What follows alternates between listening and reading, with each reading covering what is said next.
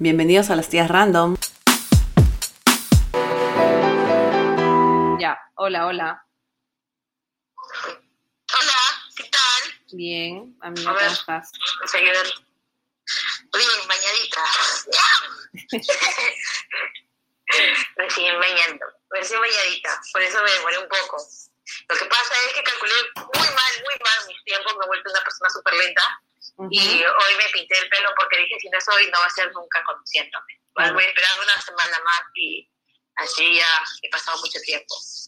¿Qué tal tu semana, amiga? Hoy es viernes y el cuerpo lo sabe. Bien, amiga, Mañana todo tranquilo. Todo tranquilo y gracias a Dios, solamente lo único que hice fue ah, ver noticias, películas y ya hemos prácticamente convertido dos días de, de la familia aquí en mi casa en días libres de coronavirus. Dos días en la semana no se habla de ese tema. Fuera de noticias. Sí. Noticias. Sí, solamente este, solamente lo tomamos como si fuera que estamos recontramicios y no tenemos plata para salir, entonces por eso no salimos y ya. Ya, ya. Ujú. Bueno, yo, yo estoy tratando de ver menos. Hoy día no hemos visto nada.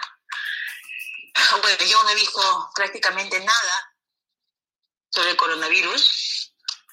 Y este, he estado más dedicada a estar apapachada con mis hijos, a corretear al heladero. Hoy día pasó un heladero por mi casa.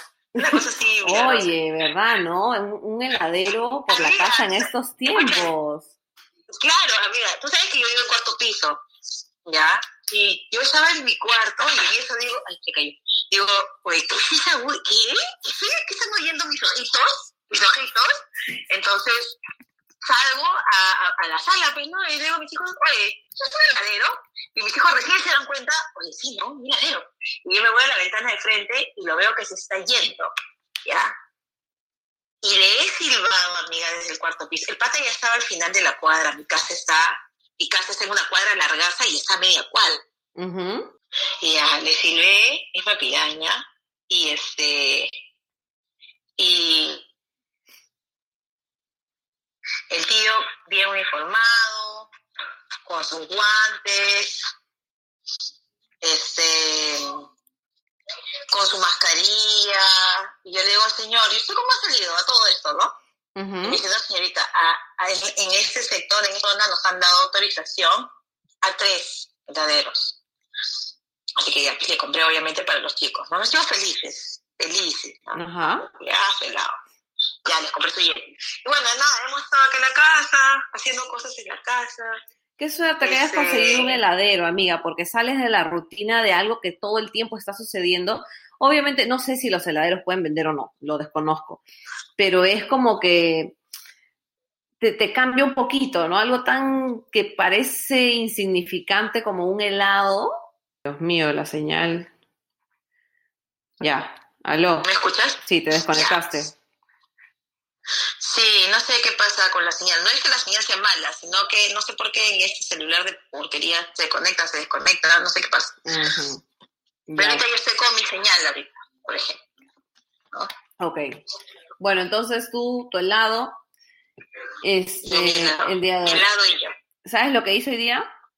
Eh, me descargué un juego de computadora que no jugaba hace tiempo y me di cuenta que la compañía que lo produce eh, lo había soltado gratis. No sabía que lo había soltado gratis hace tiempo, que es StarCraft. Me lo descargué y me puse a jugar como tres horas y media hoy día. Tenía que cocinar, tenía cosas que hacer, ¿no? Así es. Qué Gratis. viciosa. Qué viciosa. Sí. Tú sabes que a mí, yo no puedo con eso, porque, o sea, a mí me gustan los juegos que me hacen pensar. Creo que ya te lo he dicho antes. Pero yo, cuando era más chivola, me traumaba con el Pac-Man. Me, estresaba mucho que los fantasistas estén atrás mío tratando de comerme. o sea que te das cuenta, ahí te das cuenta mi nivel de, de, de juego, ¿no? Ujú. Yo te juego, no sé, pues, este, bueno, yo te juego rámica, te juego otras cosas.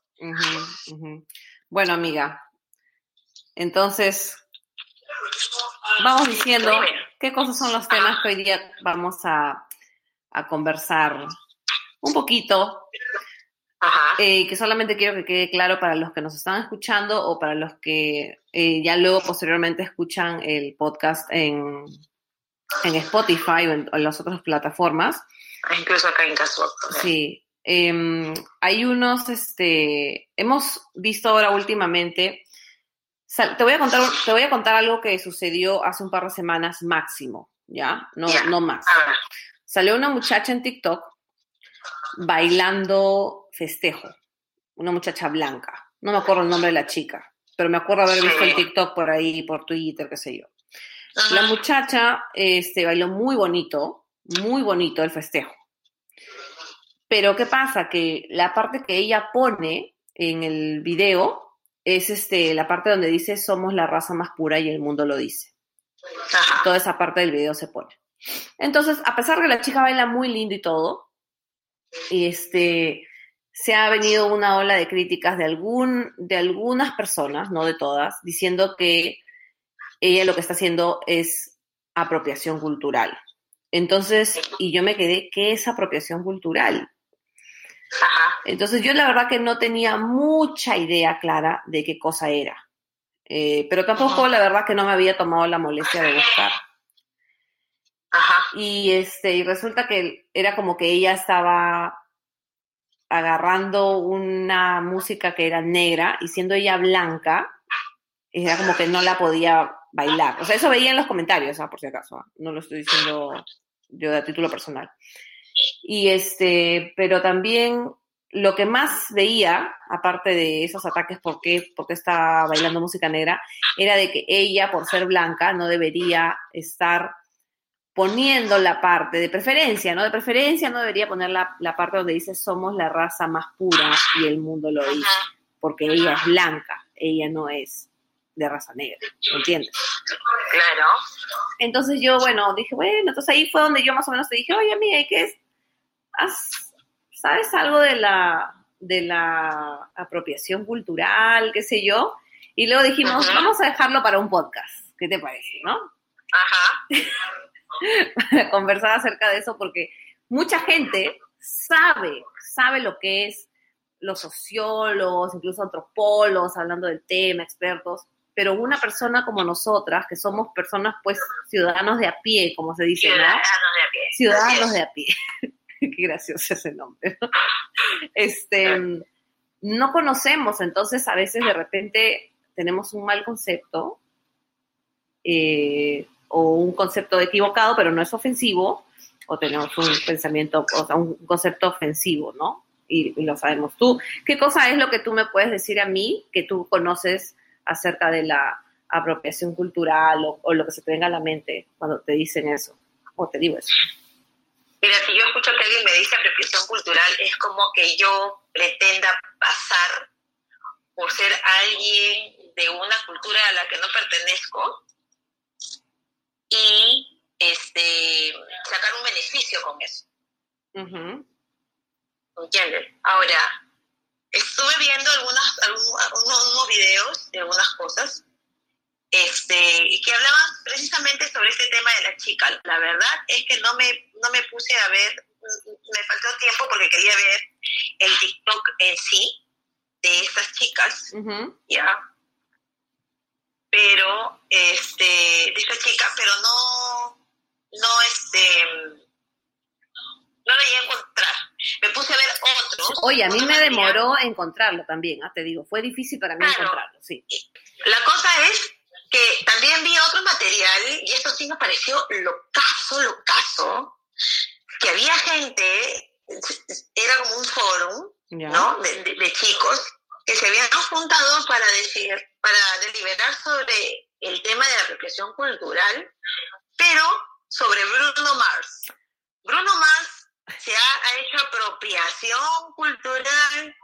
Este, luego vi eh, a otra chica que estaba hablando de, de cómo se llama este, en Argentina, un par de argentinas, una argentina blanquísima, Ya. ¿no? como la clara de huevo punto de miel, rubia ella, ojos celestes, hablando con una morena sobre la apropiación cultural, pero también sobre eh, bueno, sobre el privilegio blanco, sobre cómo se usa el, la palabra negro de manera peyorativa, que no se debería de usar, y este, y la verdad es que yo dejé de verlo, porque yo estaba, ah, mañana, qué, interesante el punto de vista de esta chica que tenía 23 años y que era morena, la contraparte de esta Ah, ya, ok. Entonces, la, blanquita estaba hablando con su amiga, la, morena, ¿no? Y ella le estaba explicando más o menos un poco qué cosa significaba negro. Ya se fueron al extremo de que el Black Friday, que puede ser también totalmente válido de que eso también sea, sea cierto, este, de que el Black, el Black Friday era eh, un día en el que en Estados Unidos se vendía a los esclavos de color, los esclavos negros, con rebaja, ¿no? Y desde ahí es esa, ¿será verdad? ¿Será que es así? ¿Será? No lo sé.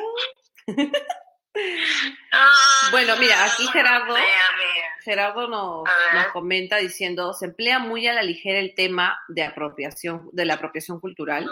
En términos simples, es cuando una cultura, entre comillas, hace uso, la cultura entre comillas, hace uso de los símbolos y elementos de otro grupo para su conveniencia. O sea, hasta ahí creo que está, este, está bien, pues, ¿no? Porque claro, no puedes usar algo para tu conveniencia, doctora Paula. Ojo, negro en Argentina es diferente al concepto de negro en Perú. Mm, claro. Sí, ¿no? Yo he visto que incluso moreno le dicen al, a las chicas de cabello negro. Oye, escúchame, a mí me dicen negra. A mí me dicen negra. Este, y, yo, y yo también le digo negro a un montón de amigos. Y todos mis amigos me dicen negra. Y a mí de verdad me encantaría. Y se yo, yo, tengo amigas que son morenas, pero no que son negras. Yo digo negra y a mí me encantaría ser negra. Entonces, acá hay varias aristas, varias cosas este, con las que yo no estaba de acuerdo. Primero, hay puntos en donde me parece súper exagerado, ¿no? El tema de... Estaba viendo este, este video en donde estaban específicamente hablando de esta chica, este color con colón. Dice, yo las estoy viendo por la laptop. Ay, ay, ay. Estoy leyendo los comentarios.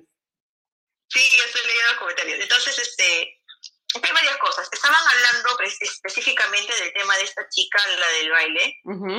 eh, y luego se pusieron a hablar del elenco nacional porque lo que yo también tengo algo que decir al respecto. Ah, ese es el video de, de Moliente para tres. Sí, ya, ok, ya sí lo vi. Ya. Cuenta, cuenta un poquito lo que hablaban para que la gente que no lo ha visto y nos está escuchando así rapidito y, pueda entrar en contexto y sepa lo que, por qué vas a opinar lo que vas a opinar. A ver, yo, yo voy a opinar porque estaban hablando de esta chica, ¿no? De, del baile que hizo en TikTok, de, este, de esta música negra, en donde, aquí estoy, como que de yo, en donde yo me sentí afectada porque, amiga, yo bailo folclore. ¿Ya? Y yo no soy, yo no soy una mujer blanca, yo no soy de raza aria, no soy caucásica, no soy nórdica, anglosajona. Tampoco soy este de andina, ¿me entiendes? No soy color cetrino, no, no, y me muero por ser negra, pero soy lacia, desgraciadamente. Yo sería feliz con mi pelo así afro negra.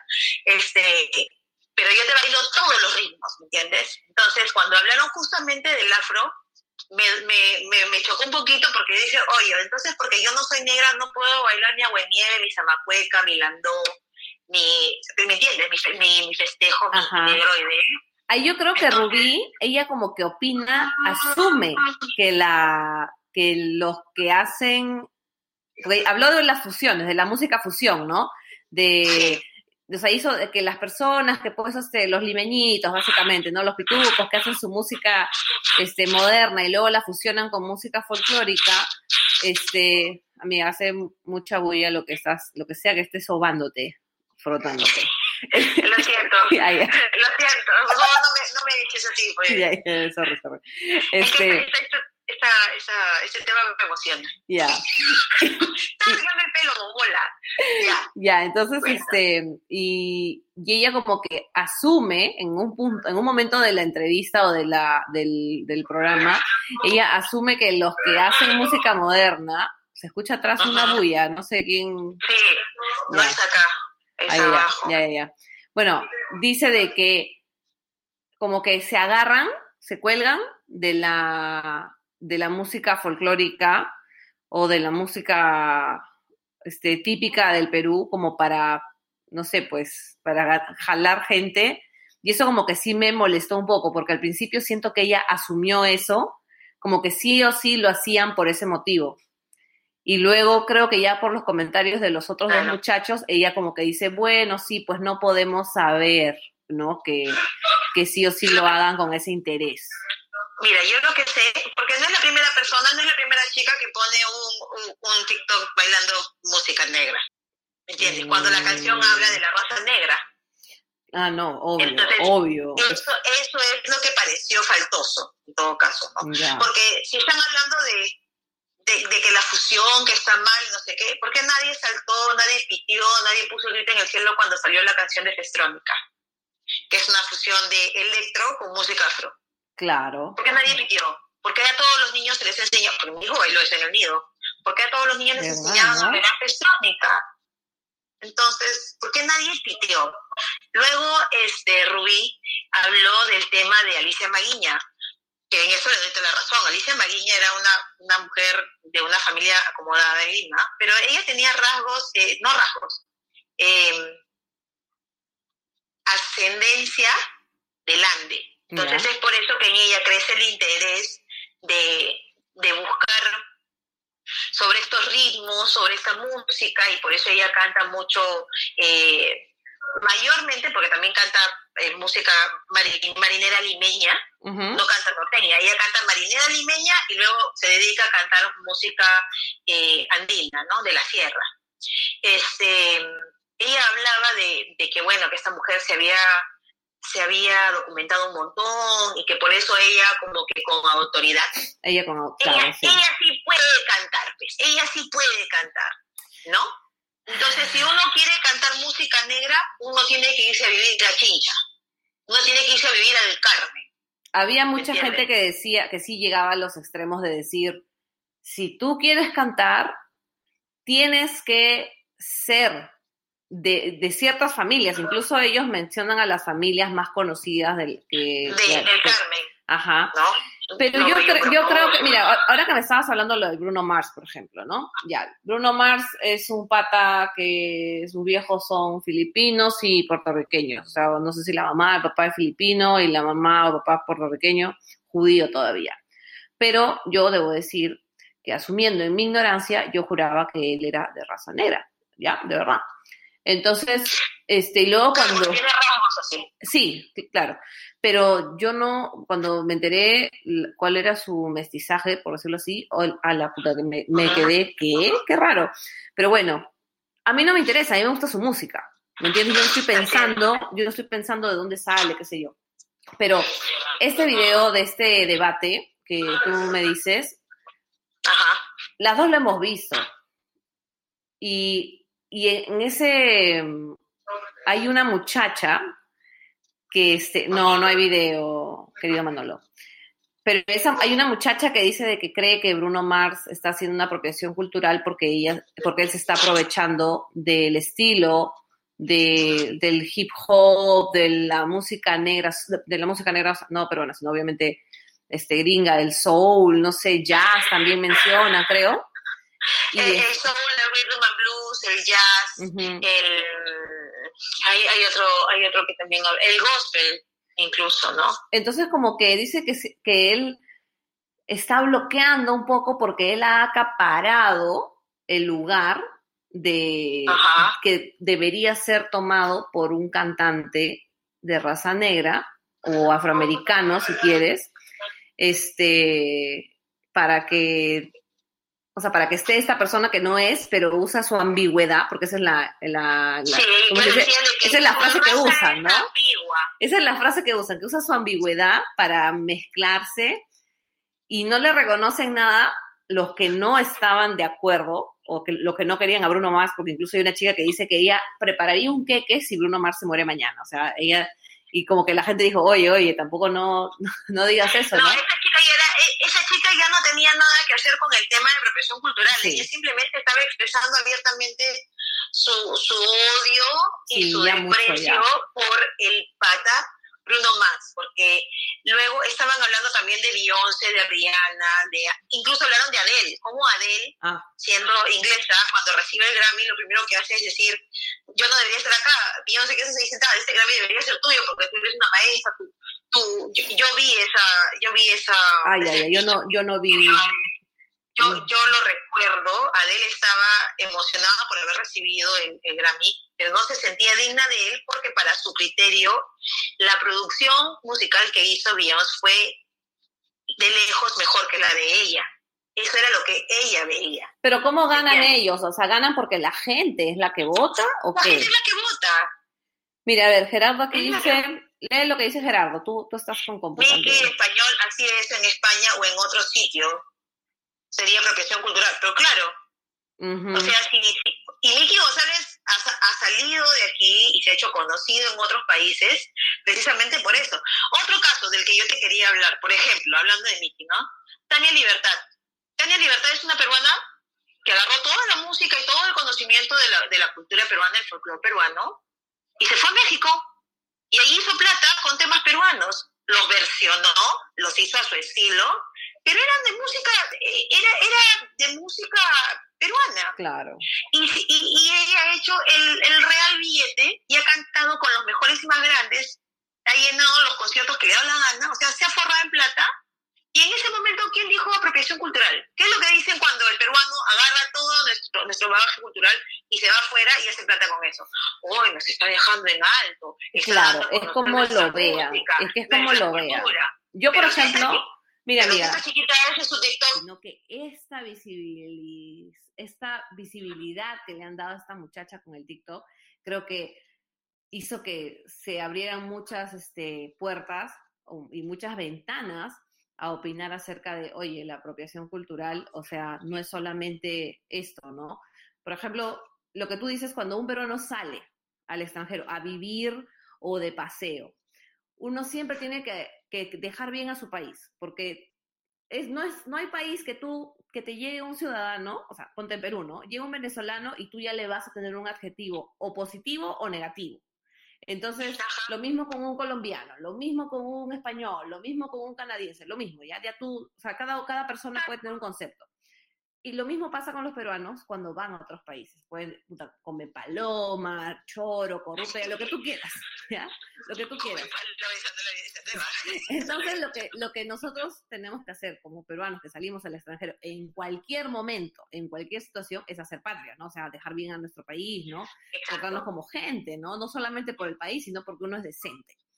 Entonces yo digo, cuando yo, ven, cuando yo vine para acá, amiga, yo me traje, este, porque siempre había querido, siempre había querido, este, eh, me traje una, un mantel de, de tipo de mantas, esos mantas este, de colores. Las mantas de, de, las polleras que se ponen para cargar a sus bebés, cargar a sus Claro, yo me traje una de esas, no porque, porque quería, este, no sé, pues porque, porque quería apropiarme de algo, o sea, no lo veo yo así, sino porque primero toda la vida me gustó, siempre había querido comprarme una de esas y este y simplemente yo en el momento que me la compré y en el momento que la chica me la vendió, ni ella me miró feo ni yo pensé que me estaba apropiando de una cultura. Ahora, yo no sé, por eso dije al comienzo que esto no es que tú y yo somos especialistas de apropiación cultural, ¿no? Sino que la gente de a pie que no conoce este, de repente no, no queremos ser señalados por los que saben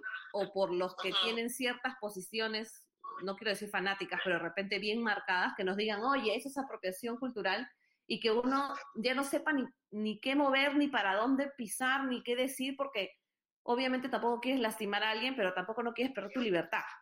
¿Verdad? No Amiga, es que estamos, estamos en la era en la que tú tienes que caminar como pisando huevos, porque si tú te mueves para un lado o para otro, va a saltar siempre alguien a decir, ay, me siento este, afectada por lo que acabas de hacer o por lo que no hiciste.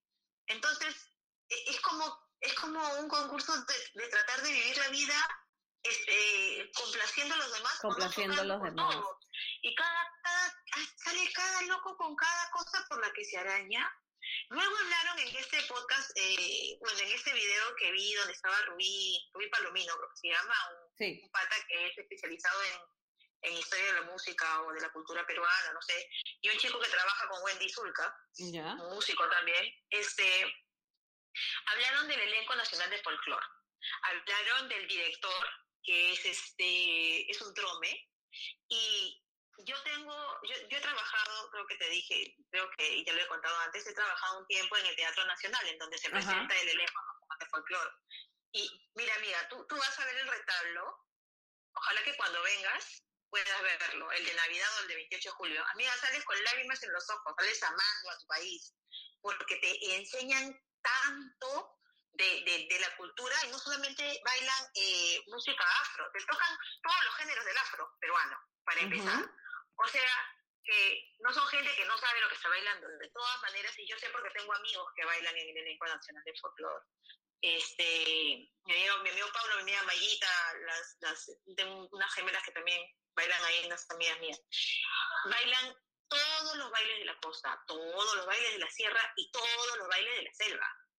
¿Entiendes? No solamente es un ritmo o un festejito y un... No, y, y te cuentan una historia.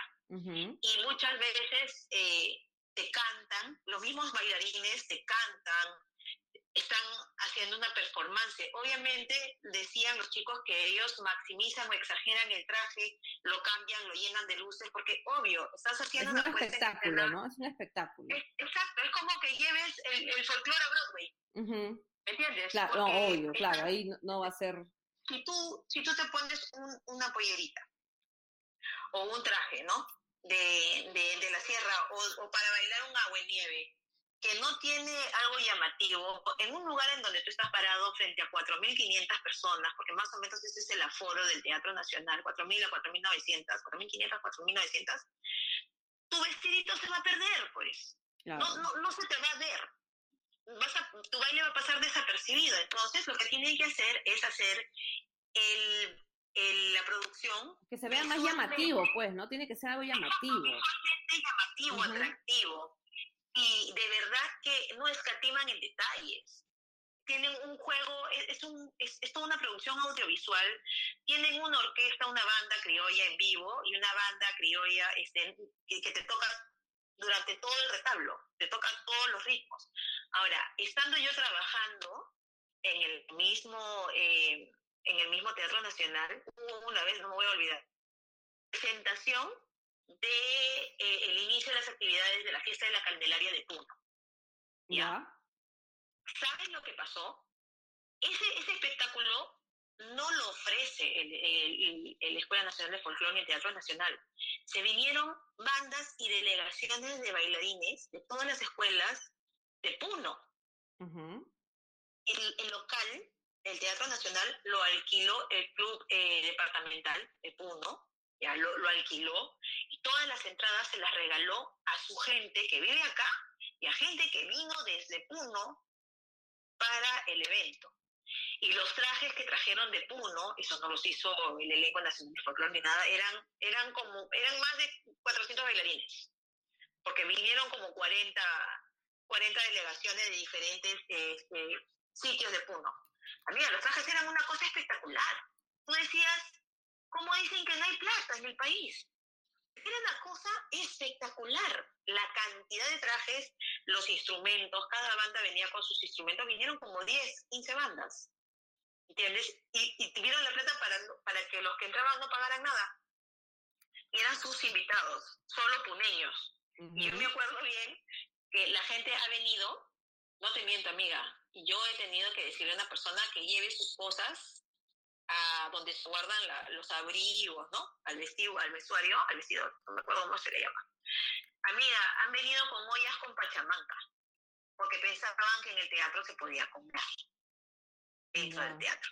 Y está prohibido, obviamente. ¿no? Entonces, claro. un montón de gente ha dejado su pachamanca, sus tamales, sus carnes, sus cosas, en donde se guardan los abrigos, donde te puedes ir y dejar tus cosas. La cosa es que no pueden decir pues que el elenco de, nacional de folclore exagera las vestimentas y todo. Tú te, sin ir muy lejos, tú te vas a el Brisas del Titicaca, lo, claro. el vestuario también es espectacular. ¿Quién se queja por el Brisas del Titicaca? Claro, pero creo que eso ya no va. 40 años haciendo lo mismo. Claro, pero eso yo creo que ya no va para, eso ya no es, ya no forma parte de- del tema de apropiación Claro. cultural, ya. Yo creo que lo que, lo que ellos no, lo que veía más o menos que la gente se quejaba y obviamente como hemos visto tú y yo casi los mismos videos, es que como la gente usa una cultura y la hace pasar como si fuera de ellas, de, de, de estas personas, pero no la respetan o no la conocen o, solamente la usan para colgarse, como dijo, por ejemplo, este comentario que me, sí me dejó un poquito fastidiada de, Rubí Palomino, que me encanta cómo canta y todo, pero como que me quedé como que mm, me dio un sinsabor, ¿no? Pero bueno, y, a lo que voy es que, por ejemplo, yo, y, ahí leía y, y había en los comentarios en el Twitter, cuando vi, cuando estaba, bueno, cuando estaban hablando acerca de todo esto, mi pregunta era, o sea, yo cuando, o sea, yo viviendo aquí, no puedo decir, este, tengo, yo tengo mis retablos, tengo retablos que me traje de Perú, son de Ayacucho, yo no soy de Ayacucho. Yo soy de. Lima, mi papá es de Lima, su familia es de Italia, o sea, yo no soy, yo no tengo nada de pura, pura peruana, no lo tengo, ya, o sea, no puedo decir, o sea, nací en Perú, pero no, pero cualquiera me va a decir, oye, pero tu apellido no es este peruano, ¿me entiendes? Pero entonces eso quiere decir que si yo tengo, o sea, me gustan mis retablos ayacuchanos, me gustan mi, mis, este, mis adornitos de la cultura chavín, este, ¿me entiendes? O sea, todas esas cosas, no puedo decir que eso es de mi país, mi cultura, porque para mí el Perú es multicultural, pluricultural. Exacto. Entonces, todo eso forma parte, para mí, yo con orgullo puedo decir que eso es mi cultura. Entonces, pero no, pero para, hay gente que tomaría eso como si yo estuviera apropiándome o estuviera haciendo apropiación cultural. O sea, había mucha gente que decía que sí, ¿ah? Había mucha gente que sí hacía los comentarios como que, ay, la gente, la gente que se pone, ay, ¿cómo se llama este? Ay, ¿cómo se llama esta huevada? Como mm, los gringos cuando, como los, los gringos, otro, eh, otro ejemplo, no me acuerdo ahorita el nombre de lo que te iba a decir, pero por ejemplo los gringos cuando se ponen los polos de Perú, había personas, bueno, tres muchachos que se quejaban hasta por los gringos cuando se ponían los polos de Perú en días de partidos. No es paloma. O sea, ya, y la gente que, por ejemplo, acá este, se ve la Champions, Claro, se pone el polo del Barça, se pone el polo del Real Madrid. No me vengan, pues. Es de verdad, esas cosas a mí me molestan, porque, ahora, y la historia, mira, ¿qué te dice la historia? Los españoles no nos cagaron, supuestamente, puta madre y todo, y después estás, este, estás, este, alentando un equipo español. así es, así es. Amiga, así es. Es- Eso me, me llega, te, te llega, o sea, los españoles, nosotros ya éramos una civilización este, avanzada, organizada, moderna, ¿no? Que sí, es cierto, los españoles, cuando vinieron los españoles fue una, una desgracia. No seas paloma, pe. ya ves, mira, Gerardo dice, yo salgo con mi polo de los Lakers rapeando. Hay que, creo que hay una línea muy delgada entre la apropiación cultural, faltando el respeto, y simplemente usar tu libertad para ponerte y hacer lo que quieras sin faltar el respeto a otra Mira, yo te persona. voy a poner un Y otros son los guachafos también, ¿ah? porque los guachafos también hay, amiga. Escúchame, yo te voy a poner un ejemplo de una persona que no es de mi agrado, pero es un ejemplo. ¿Ya? Por ejemplo, Elian Karp. Elian Karp ha hecho maestrías, ha hecho estudios sobre la cultura peruana. Esa mujer sabe más quechua que muchos de los peruanos. Claro, es verdad. Y esa mujer es alemana. ¿Y que haya hecho apropiación cultural? No. Otro ejemplo, que lo dio también la misma Rubí Palomino, María Reich. María Ajá. Reich era una alemana que se quedó en Perú porque le amó Perú y se y dedicó toda su vida a estudiar, a estudiar y proteger, más que cualquier peruano, a proteger las líneas Ya, de la ya. ¿Esa mujer hizo apropiación cultural? No, a eso no se le puede Defe- pero defendió cultural. una cultura, ¿no? O sea, es, Claro, que no era la de ella. claro, hay, hay este- muchos, es que la diferencia, amiga, es, o sea, no podemos irnos a los extremos, ¿no? O sea, hay mucha Ahora, gente pisa cosa. los extremos. A ver, mis papás, mis papás, mi papá es, era limeñito, limeño de pura cepa, mi mamá limeña con ascendencia de, de, de parientes que vinieron por el norte, ¿no? De, de Trujillo, ya. No son negros, no son serranos, no son xeretes, que a mí también me encanta tengo mi lado cherete también. Este, no son, eh, no son del norte propiamente, son de Lima, y yo también. Mis papás hacían música criolla y también cantaban festejos, también cantaban zamacuecas, también cantaban, ¿entiendes? Cantaban valses marineras, este, cantaban guainos, cantaban yarabíes. Entonces, ellos también hicieron apropiación ilícita. Ellos cantaban en peñas, cantaban en Radio de América los domingos en la mañana cuando había, cuando había este, programas de, de música criolla ellos les pagaban por hacer eso. ¿Hicieron apropiación cultural? No, porque el país, el Perú es, es una ensalada de culturas. Claro. Y tú no puedes decir, no, tú no puedes bailar festejo porque tú no eres negra. Si tú quieres bailar festejo, tienes que pasar, vivir dos, tres años en el Carmen, y este, y, y cuando ya te sepas bien, este, y te hayas acostado con varios negros también para que sepas cómo se mueven, ahí ya te puedes mover y bailar también. No, no te pases. Mira, acá Gerardo, mira, Gerardito nos pone acá caso de aprobación de apropiación cultural al 100%. Una casa de moda en Europa usa los diseños eh, de los tejidos de los aguarunas. Los aguarunas son premiados por su diseño. ¿Es apropiación cultural? Sí, yo creo que eso sí sería. Es, pero, pero también es, si, yo creo que si es que tú no le estás dando crédito, o sea, diciendo estos diseños vienen de acá, de esta cultura, y si es ropa que se hizo hace años, por ejemplo, la manta que tengo, esa manta no se hizo todo, esa manta está hecha en una máquina, ¿verdad? Pero ¿cómo hacían antiguamente, no? Las tejedoras, las mantas.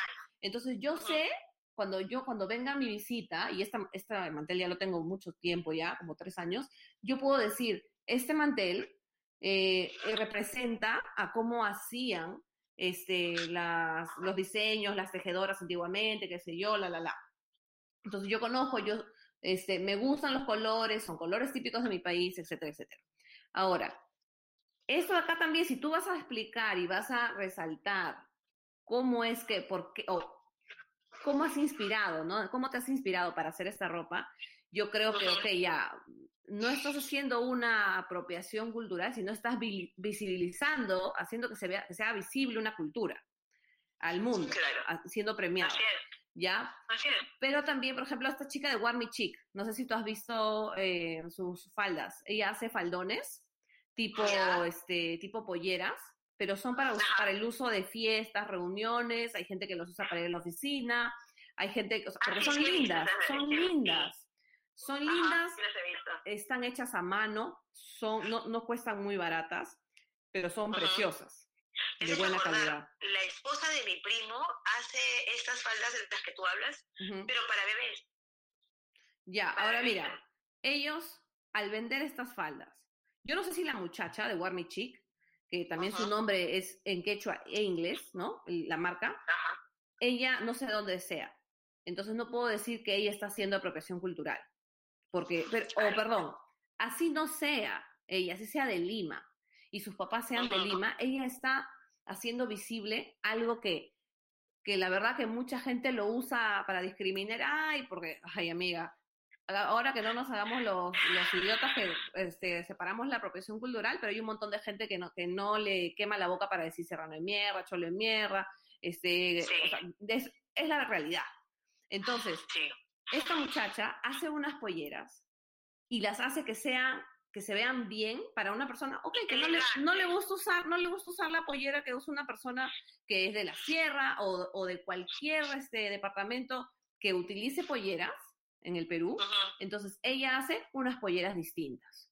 Hace, no necesariamente elegante, porque de repente la, la, el concepto de elegancia que tenemos nosotros, para ellos es diferente, porque acuérdate que ellos también usan esos para ir a, bodas y tienen diferentes. Acuérdate cuánto cuestan las polleras de, la, de las cantantes folclóricas, cuestan miles de soles. de lo que Rubí Palomino estaba hablando, como que se distorsiona con los disfraces del elenco nacional del folclore, eh, las prendas originarias de la zona de la que están representando ya. Y Irina Paucar y este y, y esa chiquita cuando cantaba eh, música vernacular Wendy Zulka y todas las cantantes vernaculares que hay Silvia Morales Sonia Morales perdón y, todas ellas este, de ellas no dicen nada sus sus atuendos están recontra customizados este, totalmente diferentes del, traje típico que, que, es el que quieren representar pero es por una cuestión de imagen y de resaltar, de, que sea llamativo visualmente, ¿no? Y que la, la, gente se le quede marcado y asocie esa música con la ropa distintiva de la cantante para que se acuerden de la cantante y consuman su música. Claro. Pero no tampoco está faltando el respeto a la cultura. yo no creo, no lo creo. Ahora, yo, por ejemplo, yo creo que la apropiación cultural que se puede ver de manera mala, porque también vi que había otro que se llamaba, el otro término que es apreciación cultural. Yo creo que mucha gente hace apreciación cultural, pero la apropiación cultural, si, si es que la apropiación cultural en sí encierra abusar de una cultura que no respetas, pero la usas solamente, sí, solo sí, para beneficio tuyo, entonces, ok, yo estoy de acuerdo. Si es que se llama así, apropiación cultural, bueno, si ese es el nombre que le han dado, perfecto.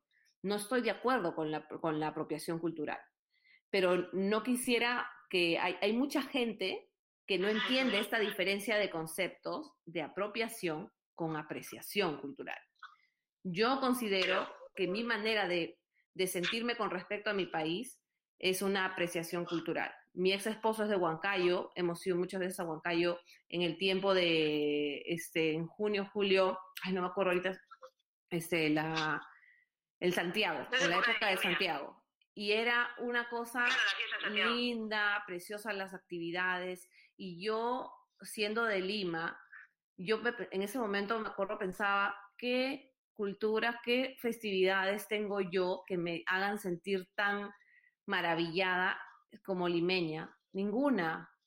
Y muchas veces yo decía, ¿cómo quisiera yo poder haber nacido en esta tierra que tiene costumbres, que tiene, que la gente es amigable, quizá porque, bueno, Lima es diferente, ¿no? Pero a veces me sentía así y no creo que sea porque, porque haya querido apropiarme de una cultura, sino porque la apreciaba y, y me quedaba maravillada de todas las festividades, de incluso los cerros cuando se quemaban, el, el ichu lo quemaban para volver a hacer la cosecha.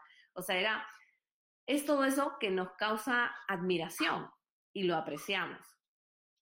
Pero sí me paltea el hecho de yo expresarle eso a alguien más, bueno, tú me conoces, ¿no? Y que me diga, ¿sabes qué, Diana? ¿Sabes qué, Diana? Yo creo que lo que tú estás haciendo es apropiación cultural, al decir que tu cultura es tu manta, tus retablos, tu, el tumi. Tengo un tumi tatuado en mi espalda. Exacto. Tengo un tumi tatuado en mi espalda. Es hermoso.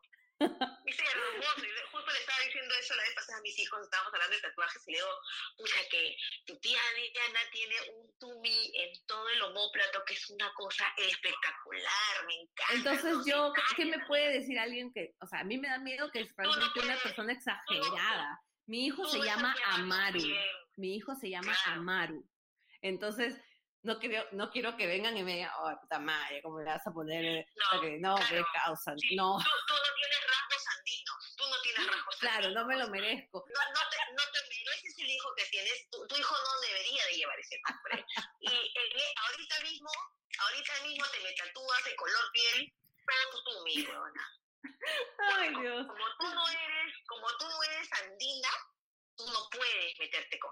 Ahora, según lo que dije, lo que decían en este video, que por eso te digo que me, que me dieron, me dieron en, la herida, ¿ya? En, en, todo caso, según lo que ellos dicen, entonces bajo esa premisa, entonces Chabuca Granda tampoco debería de haber cantado este el andó, el zambalando. No lo ¿me, entiendes? Claro. Solamente quiero que, que, quiero resaltar, quiero resaltar que aquí estamos hablando, no estamos emitiendo ninguna opinión profesional acerca del tema, sino solo cómo piensa una persona de a pie, que justamente no comprende bien el tema, pero recibe un montón de información de todos lados y luego no sabes dónde estás parado, porque es quién tiene la razón, quién no tiene la razón pero sí, pero sí entendemos como personas que tratamos de razonar y empatizar con lo más que se pueda sin, sin, eh, sin retraernos nosotros, ¿no? Nosotros mismos, qué es lo justo, qué es lo correcto, ¿no? Y, bueno, por lo menos yo estoy hablando desde mi reacción, ¿no? desde mi posición, porque a mí sí me gusta, me encanta la música y el folclore peruano, este, lo canto y lo bailo. Y se lo transmito a mis hijos, se lo enseño a mis hijos. Es, es algo que compartimos de manera familiar y en mi caso, en mi familia, por, tanto por parte de mi mamá y mi papá, por muchas generaciones. Mi abuelo ha sido locutor y también ha cantado al costado de Jesús Vázquez, ha tocado para ella. Y aquí yo ya he contado antes que mi tía eh, cantaba las canciones que canta Alicia Maguiña porque tiene el mismo rango de voz, y cantando la música de Alicia Maguiña y mucha música criolla y festejos y, y música de la sierra y de la selva, ha viajado a Europa haciendo, cantando, simplemente cantando, transmitiendo el, nuestra cultura. Pero mi tía es una mujer blancona, de ojos color miel y cabello rubio, natural. Entonces, este... Pero tu tía le gustaba, a tu familia le gusta, ¿verdad? Le encanta la música es algo, eh, es, es, es, en lo que nos hemos movido siempre, en lo que hemos crecido. Entonces, por eso te digo, mi reacción es desde, desde mi experiencia. Claro, desde tu experiencia. Porque para mí la música y la cultura, el folclore peruano, tienen un significado y un valor muy grande y muy bonito. O sea, yo me emociono cuando canto. ¿Me entiendes? Yo puedo ponerme a llorar de cantar o de, ver bailar. Y después decía, yo voy a ver el retablo y salgo llorando. A mí me pasa eso cuando en algún momento fui a, ¿cómo se llama? este No las brisas del Titicaca, sino la Candelaria. La Candelaria, Claro. Me acuerdo la primera vez que fui, o sea, sí me dieron, me dio como sentimientos de ver tan, tan lindo, tan li sí, tan lindo, qué orgullo, qué bello todo. Este, todos los vestuarios, las caras, porque hasta el gesto que hacen los, los bailarines, o sea, te sonríen, o sea, se esfuerzan, ¿no? Y bueno, las brisas del, Titicaca también fui una vez y también igual me pareció maravilloso, pero la primera vez que yo había ido a un espectáculo así folclórico, de, o sea, de diferente, de todas las sangres, creo que le dicen, no me acuerdo bien cómo se llama el de la, de la Candelaria, sí, me hizo emocionar, ¿no? Me hizo emocionar mucho. Ahora, yo más bien estoy pensando, mi problema va a ser porque, por ejemplo, aquí en Texas, yo uso botas texanas o tejanas. Mi esposo usa botas así y él es, él ha nacido aquí en los Estados Unidos, pero sus papás son de México. Sin embargo, él nació aquí, eh, se crió hasta los nueve años como mexicano, por decirlo así, pero en Estados Unidos, y luego de ahí en adelante se crió ya más con, la, con los muchachos americanos americanos, en mismo California, y luego se metió al ejército y desde ahí su vida fue completamente, digamos, americana, o sea, americana, americana, él no tenía costumbres mexicanas para nada, ni el Día de Muertos, ni nada, sino hasta que ya después de años, digamos, él decide hacer estas actividades, pues que obviamente que a su mamá eh, le agradan, porque eso es parte de la cultura mexicana. ¿No? Entonces a eso también él, me decía, había gente que no le negaba, pero más bien le decían, tú deberías hacerlo. O sea, tú deberías celebrar el Día de Muertos, tú deberías porque tus papás son mexicanos. Pero ya era como que lo querían colocar a él en su sitio, ¿no? Y ahora imagínate, ahora llegamos a Texas, un estado nuevo para los dos, bueno, desde hace, digamos, ya familiarizados con el estado hace cuatro años ya, con Texas, y él, o sea, a mí me encanta Texas, a él le encanta Texas, y yo no tendría ningún problema de abrazar la cultura tejana, porque me encanta. La gente no, es respetuosa. O sea, hay, es, hay mucho más de lo que envuelve solamente de, este, de ponerte unas botas y un sombrero, sino también es la manera en cómo es las, las personas. He tenido la oportunidad, gracias a Dios y al trabajo de mi esposo, de conocer bastantes estados de los Estados Unidos y la verdad que para mí la gente más amigable y educada en mi experiencia me ha tocado conocer en Texas. Entonces, yo abrazaría esta cultura y me haría apropiación cultural dentro de mi apreciación cultural. Pucha, ya veo, ya veo los símbolos de dólares en tus ojos también. Pero, pero obviamente hay cosas que no me, hay cosas que no me gustan. Hay cosas que no me gustan, como como lo que es este, lo que le dicen las coleadas, ¿no? Que, que hay, hacen mucho lo que es el, el rodeo, este, con, las, con las vaquitas. Las coleadas es que un brother en un caballo le jala la cola a un becerrito y el becerrito se tiene que caer. esas cosas no me gustan, no comparto eso de ahí. Pero bueno, es parte de la cultura de, o sea, de lo que es de tejana, pero la parte de lo, del ganado, la crianza, ¿no? Pero bueno, ya. Ahora, amiga. escúchame, dime. Quiero agregar a eso ya como terminando esta parte para hablar de los, de los guachafos, porque hay una cosa es apreciación cultural, apropiación, pero también hay guachafos también, amiga. Sí, también. Yo te iba a decir, este, después de escuchar a estos tres que estuvieron hablando, Rubí Palomino, el antropólogo especializado en música peruana y el otro chico que era músico, que estaban diciendo pues de que tú no puedes, este, tú no puedes hablar, cantar una canción, no, no, no puedes este, hacer la performance de una canción o de un ritmo si no has estudiado, no te has ido a vivir al país, ¿no? Y dije, chucha, a mí me encanta la música cubana. Yo soy mm. negra, soy cubana, pero la bailo. Y te bailo varios ritmos, pues, ¿no? Este, pero no me he metido a estudiar, estudiar. Ahora, tengo un amigo que, que por cuestiones del amor se casó con una sueca y él acá era, él era coreógrafo y profesor de, de, baile cubano, de salsa cubana. Y se ha ido a vivir a Suecia y allá tiene su academia, me enseña ritmos cubanos. Y él viene y hace acá eventos y trae profesores cubanos que te enseñan de la cultura y te enseñan los bailes, ¿ya? Y este y entonces él, él, ha hecho apropiación, porque él lucra con eso.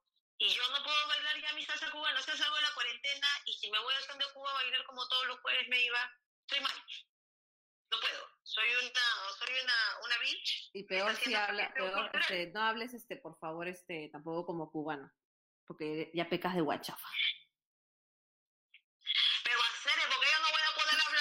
quiero, eso no me parece. Mira. ¿me entiendes? me, llega. Sí, eso hay, hay cositas que, que por eso, por eso decíamos al comienzo, ¿no? Es las personas que no tenemos conocimiento de todos estos nuevos conceptos que se van dando en, la sociedad, en, en los comportamientos, no sé cómo, realmente no sé cómo catalogarlos, ya no te das cuenta que, que hablar de repente de cierta manera está mal visto o bueno, ahora lo, o sea, se voy a usar esta palabra, ¿no? Se ha normalizado tanto, pero no se, no, la gente no se da cuenta que sí no estaba bien, este, hacerlo, ¿no? Como por ejemplo, este, el machismo, ¿no? Que obviamente el machismo, este, hasta cierto punto, opinión personal, hasta, hasta cierto punto es malo. Yo no creo que sea completamente malo en mi experiencia, porque yo sé que en mi matrimonio hay un poco de machismo, pero no todo el machismo tiene que ser agresión, porque la agresión es agresión, no es machismo, la agresión es agresión, ¿verdad? ¿Verdad? Pero bueno, ya. En fin, para no salirnos del tema. El, alguien que es guachafo, te voy a poner un ejemplo de lo que yo he visto cuando en mis épocas donde salía a jugar y me iba a guayos, hacía barranco, qué sé yo. En eso tú tienes más cancha que yo. donde veían los patas, que, que este, habían unos patas que eran, pues estaban vestidos como tipo con ropa de hip hop, pero con su pantalón que, con, con, el pantalón que se le iba debajo del... Que tienen el tiro por la rodilla. Sí, pero, pero he visto, pero así como es que era gracioso porque no sé si, no quiero ofender a nadie, ¿no? Pero para mí, yo decía, ¿pero qué hace este pata vestido como hip hopero? ¿Ya? No sé si se dice. Pero bailando reggae y haciendo toda la vaina y diciendo ya, ya, o sea, adoptando que Dios, el Dios rasta. Entonces yo, yo mi pregunta es, ¿eso es apreciación cultural, apropiación o es solo guachafería? O sea, porque puede, no sé para mi punto de vista, esa es guachafería. Es que, ¿sabes qué cosa? Es como que hay modas, ¿no? Los chicos que quieren parecer rudos, quieren parecer achorados, los, los pirañones, o sea, no te metas conmigo porque te meto punta, se dicen así, ¿no? Como hip hoppers. Hubo una moda de andar con todas las cadenas posibles, te ponías hasta la cadena del perro en el cuello para parecer... La cadena del baño, la cadena del baño. Claro. Este... Olía caca claro, o tener, ponerte el gorro al revés. ¿Cuándo te has puesto un gorro siquiera vienes a ponerte el gorro al revés? Mira, yo, yo por ejemplo, yo me consideraría guachafa si tú de aquí en adelante me ves todos los días con camisa cuadros, con sombrero, con trenzas, con botas tejanas y andando, o sea, andando como tejana de ahora en adelante. Yo me consideraría guachafa. Ya eso no es apropiación ni apreciación ni nada. Claro, ¿dónde está huevate? ¿Qué, algo ha pasado? ¿Te han lanzado un hechizo que han dado de beber, no sé, pesagüe de sochillonca? no, bueno, o sea, pero lo que digo es la diferencia entre mi apreciación cultural, que, que sí, pues yo mm, cuando he ido a actividades netas de aquí de San Antonio, Texas, como la, también este, el, tener una actividad aquí este comienzo, esta semana, que se llama Fiesta, y es como México, México y Texas, ya, o sea, se celebra así.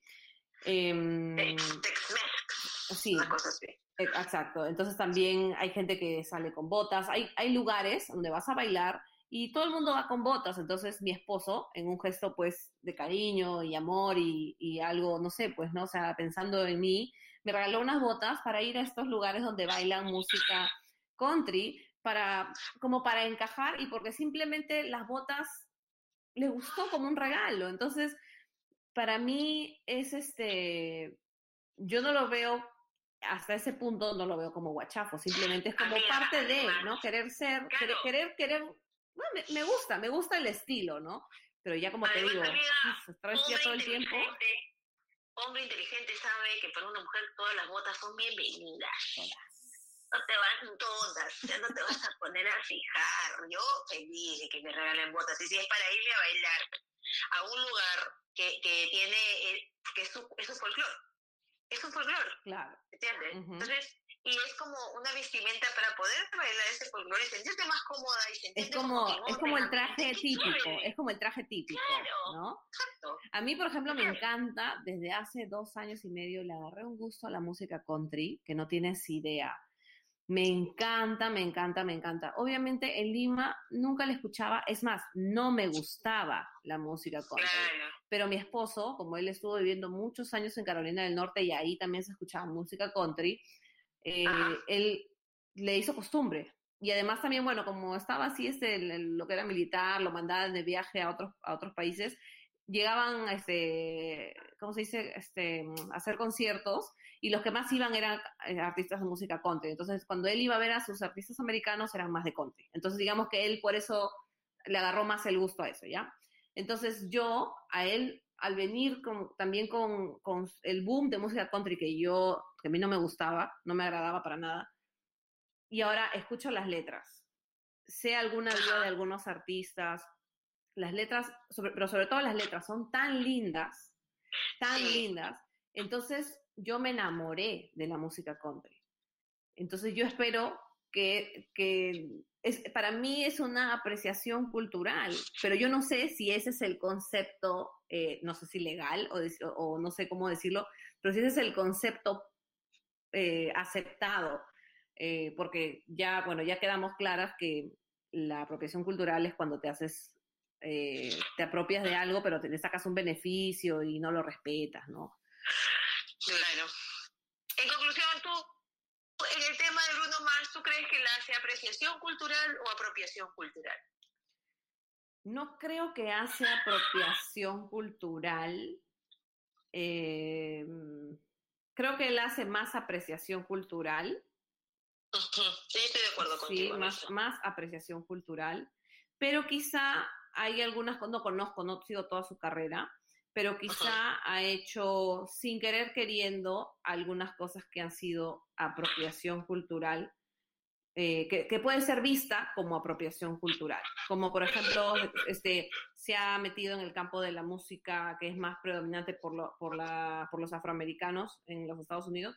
Entonces, de repente, este, el, quizá hay que entrar con un poquito de, no sé, de chicos, muchas gracias, su, música me ha inspirado para, ¿no? Para este, para poder, porque él creo que toda su vida escuchó música afroamericana de todo tipo, y de hecho que esa es la música que él lo, ¿cómo se dice? Lo inspiró, inspiró. Claro, son sus, em, son sus influencias musicales. Eso, gracias, amiga, muchas gracias. Ah, de nada, creo cuando, que, quieras, cuando quieras conversamos y tratamos de esos temas. Creo que, este, creo que eso tenía, tiene que él resaltar más, ¿no? O sea, quizá, quizá eso es lo que, lo que debería hacer. Por eso digo, de repente él sin darse cuenta ha, ha pisado esa línea bien delgadita que traspasas de la propia, de la apreciación a la apropiación cultural y quizá no se dio cuenta, pero obviamente él ha escrito para muchos cantantes este, afroamericanos. Entonces, imagínate, son cuando él, muy Cuando él ha escrito, porque él antes de ser cantante ha, sido, o sea, ha sido compositor y cantante casi al mismo tiempo, pero él ha compuesto música para gente, para, para, para cantantes negros, afroamericanos, y ahí nadie ha piteado. Y él, obviamente, es un compositor. Creo, que no se sabía, ¿no? Creo que no conocían. Creo que a veces también, como criticamos sin conocer él que, que, él brille con luz propia, con sus este, canciones, ¿por qué tiene que arder tanto? Mm. Yo no entiendo. Si de todas maneras, él me ha dicho, yo he inventado este ritmo, yo soy igual que, no sé, Chavi Checker, o yo soy igual que Michael Jackson. Michael Jackson es la antítesis, por ejemplo. Él nació negro, y toda su vida quiso ser blanco. Sí, oye, qué loco. es como que él renegaba de su color, porque tenía temas también, ¿no? Heridas ahí que, que venían por, por el trato con su papá y todas esas cosas. Pero ahí nadie dice nada. Quiero decir una, una, una cosita. Quiero decir una cosita. Una cosita. Siento, y ya con esto yo termino mi intervención con respecto a este tema mío. Pero, o sea, yo lo que quiero decir es que siento que ahora nos estamos dedicando más. La idea siempre fue que todos nos unamos, que, no nos discriminemos, que no nos separemos, que no nos segreguemos. Y ahora siento que a veces pareciera para mí que nos estamos dividiendo en más subgrupos y, y, yo siento entonces, ¿dónde está eso de que teníamos que estar todos unidos, no a la discriminación, no a la, a, ningún tipo de discriminación y ahora resulta que Siento que cada vez la gente se separa más, o sea, como que se autoaísla y separa a los demás. Ese es mi, mi pensar y me da miedo que realmente, quizás estoy equivocada, pero me da miedo que, que no esté equivocada, me da miedo que sea real. Hmm. Es, algo que también te quería preguntar, es una pregunta que se me fue. En una parte del video de esta chiquita argentina que estaba hablando con esta chica morena, que la chica morena decía que también decir moreno es degradante, es peyorativo. Y que para mí eso está recontra lejos de la, de la realidad. Yo creo que lo importante es la motivación con la que tú dices las cosas, ¿no? ¿Cuál es tu intención cuando dices negro? Es, ser, es, insultarlo, es, es, ser despreciativo, o, por ejemplo le dices a alguien negro de cariño, negro, ven, abrázame, una cosa así, ¿me entiendes? Mm, cuando le dices a alguien chol, no, y chola, no, es lo que me pasó, que no sé qué. No, o sea, no, tengo mis tíos, tengo mis tíos que se dicen cholito y cholita entre ellos. Claro, y, y es de cariño, se nota que es, como decir amor, ¿me entiendes? O sea, yo creo que creo que tiene mucho que ver con la intención, pero lo que la pregunta que te voy a hacer que es un poco yuca. Ellas hablaban de el privilegio blanco, de que el blanco nunca va a saber qué, qué tal suspenso, dice Gerardo. El blanco nunca va a saber qué es lo que es ser tratado como un ser inferior por ser negro. ¿ya? Eso es lo que ellos dicen, que ese es el privilegio blanco. Pero al tú decirle eso a un blanco, ¿no lo estás discriminando también? Porque la realidad de un blanco en Estados Unidos, por ejemplo, hay indigentes que son blancos y los tratan como seres inferiores y son blancos. Claro. ¿No decir que ellos tienen algún tipo de privilegio porque son blancos? Es cierto. Aquí también hay gente de Viena, en Perú, de Viena adentro, que son blancos, son blanquísimos, de ojos celestes, ¿entiendes? Y, son, y, son discriminados, y son discriminados no por su color, sino por su origen, porque son de la sierra. Porque son de la sierra, claro. Los que no saben, hay una parte del Perú en la sierra en donde hubo una influencia de, eh, hubo una migración alemana, ¿no? Y otras eh, partes de Europa, eh, posguerra, las migraciones posguerra, y hay este, peruanos que son súper, súper blancos, hay albinos, que son peruanos, este, de, ojos celestísimos, turquesas, verdes, etcétera. Es, claro, en Senendín, en Cajamarca, en, Oxapampa, o sea, en toda esa parte del Perú, y en donde no son discriminados por el color, son discriminados porque vienen de la sierra. Entonces esto de del privilegio del blanco, a mí me parece, este... Creo que lo del privilegio puede haber sido hace más, más años, ¿no? O sea, yo creo que en estos tiempos ya no, quizá, no tanto, no tanto. No, y eso, y eso de arañarse por cada cosa, lo que hace, como tú dices, es separar y es ser racista, porque el negro está siendo racista con el blanco. El negro está siendo racista, eh, los negros estuvieron siendo racistas con Bruno Mars porque su, su cultura es ambigua, dice, ¿no? Mm. Porque no es ni blanco ni negro. Claro, los de ese, los de ese debate en particular, ¿no? de ese debate en particular que estaban hablando específicamente de Bruno Mars, ¿no? Entonces ellos también estaban ejerciendo racismo contra él. Bueno, la chica, la chica que dijo de que no le importaba si Bruno Mars se moría mañana y que, se alegraba, ella, yo creo que ella sí estaba siendo racista, despectiva, estaba odiando sin razón, o sea, ella sí me pareció pésimo. Y encima el nombre de la chica era este Sensei no sé qué, o sea, y, le preguntaban, ¿y eso no es apropiación cultural? ¿Estás usando un nombre japonés? Ahora te voy a contar una cosa. Hace un año o dos, Kim Kardashian sacó me, acabo, de acordar. Kim Kardashian ah. sacó una línea de ropa, de eh, slimwear se llama, o sea, esos que te modelan, ¿no? De modeladores, ¿ya? Tu faja, una faja, eh. una marca de fajas. Y ella le había puesto a la marca kimono, porque Kim, ¿no? De Kim Kardashian, y kimono porque en japonés significa ropa, no me acuerdo, pero tenía que ver con la, ¿no? Con la, con la marca. Le daba sentido. Y la comunidad japonesa se levantó y dijo que ella estaba haciendo apropiación cultural, porque estaba usando la palabra kimono para, es una palabra, que es un vestido japonés, que es este, es típico también, ¿ah? Es, típico de la cultura, es, un, como decir acá el vestido de marinera norteña o limeña. Sí. ¿No? Entonces ella estaba usando ese nombre para ropa que era, que se o sea, que era como, bueno, en la, foto tú ves que las mujeres en ciertas posiciones parecen desnudas. Entonces decían, ¿cómo lo vas a poner con un nombre de un traje japonés que muchas mujeres lo utilizan con orgullo, con, con, honor y todo? Entonces ella dijo, yo, le cambió, de hecho le cambió el nombre a su, a su marca y ahora se llama Skims, este, de skin, pero en vez este de K-I-N es K-I-M, ¿no? De Kim Kardashian. Eh, para que no chocara, para que no chocara. Y yo creo que ahí ella hizo bien, fue muy inteligente. Sí, hizo una buena movida y fue respetuosa, porque los japoneses son, son muy, para ellos el honor es súper importante. Y si tú vas a usar un nombre, eh, como dice Gerardo, tradicional, o vas a usar cosas que son, lo vas a mencionar de alguna manera, vas a hacer eh, referencia a algo tradicional del japonés, tiene que ser para algo que les traiga honor y que tú lo uses para ver a gente casi calata, para ellos es traerles deshonra, ¿no? Sí, exacto. y la cultura de ellos es así, entonces está, exacto, ¿no? Y es parte de su cultura, ¿no? Claro. Pero bueno, ya, eso era lo que me acordé ahorita, lo de la... Ahí está, dice Gerardo, el kimono no es un traje de diario, es para ciertos eventos. Claro, y son eventos muy especiales, según tengo entendido. Entonces, no es, no era como para usarlo a la ligera ese nombre. Creo que no lo pensó bien Kim Kardashian en ese momento.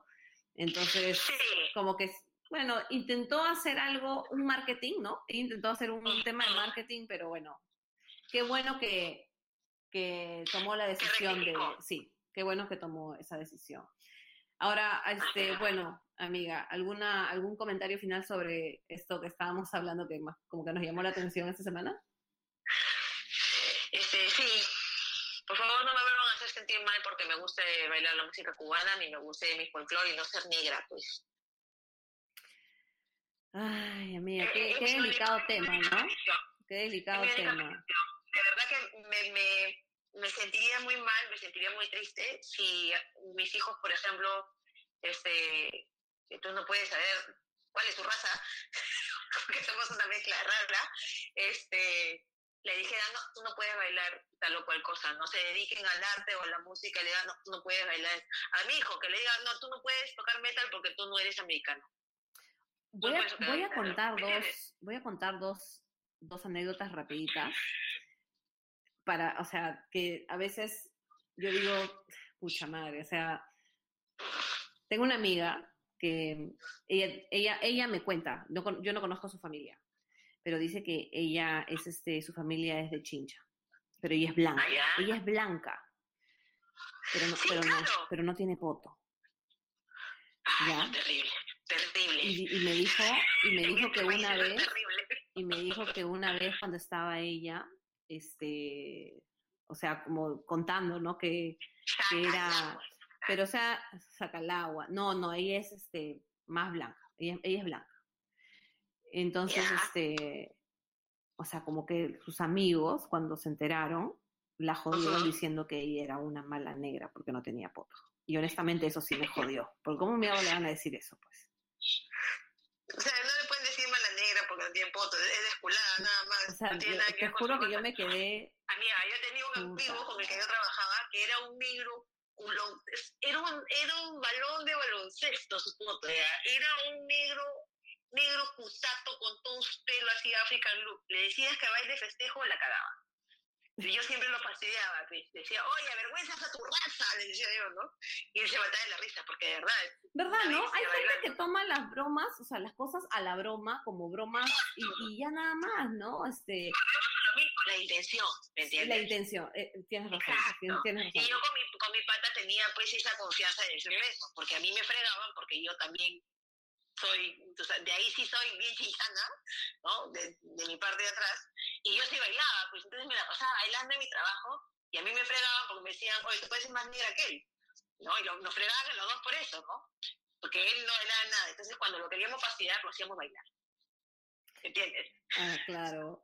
pero, pero en, en, en buena onda, pues, ¿no? Porque una vez más, ¿cuál era la intención de todo esto? Era vacilarnos, era reírnos, ¿no? Sin, sin ofender, tampoco no era nada ofensivo, ¿no? O sea, si yo hubiera sabido que algo así lo podía incomodar, pucha, no lo decía, porque no era mi intención incomodarlo.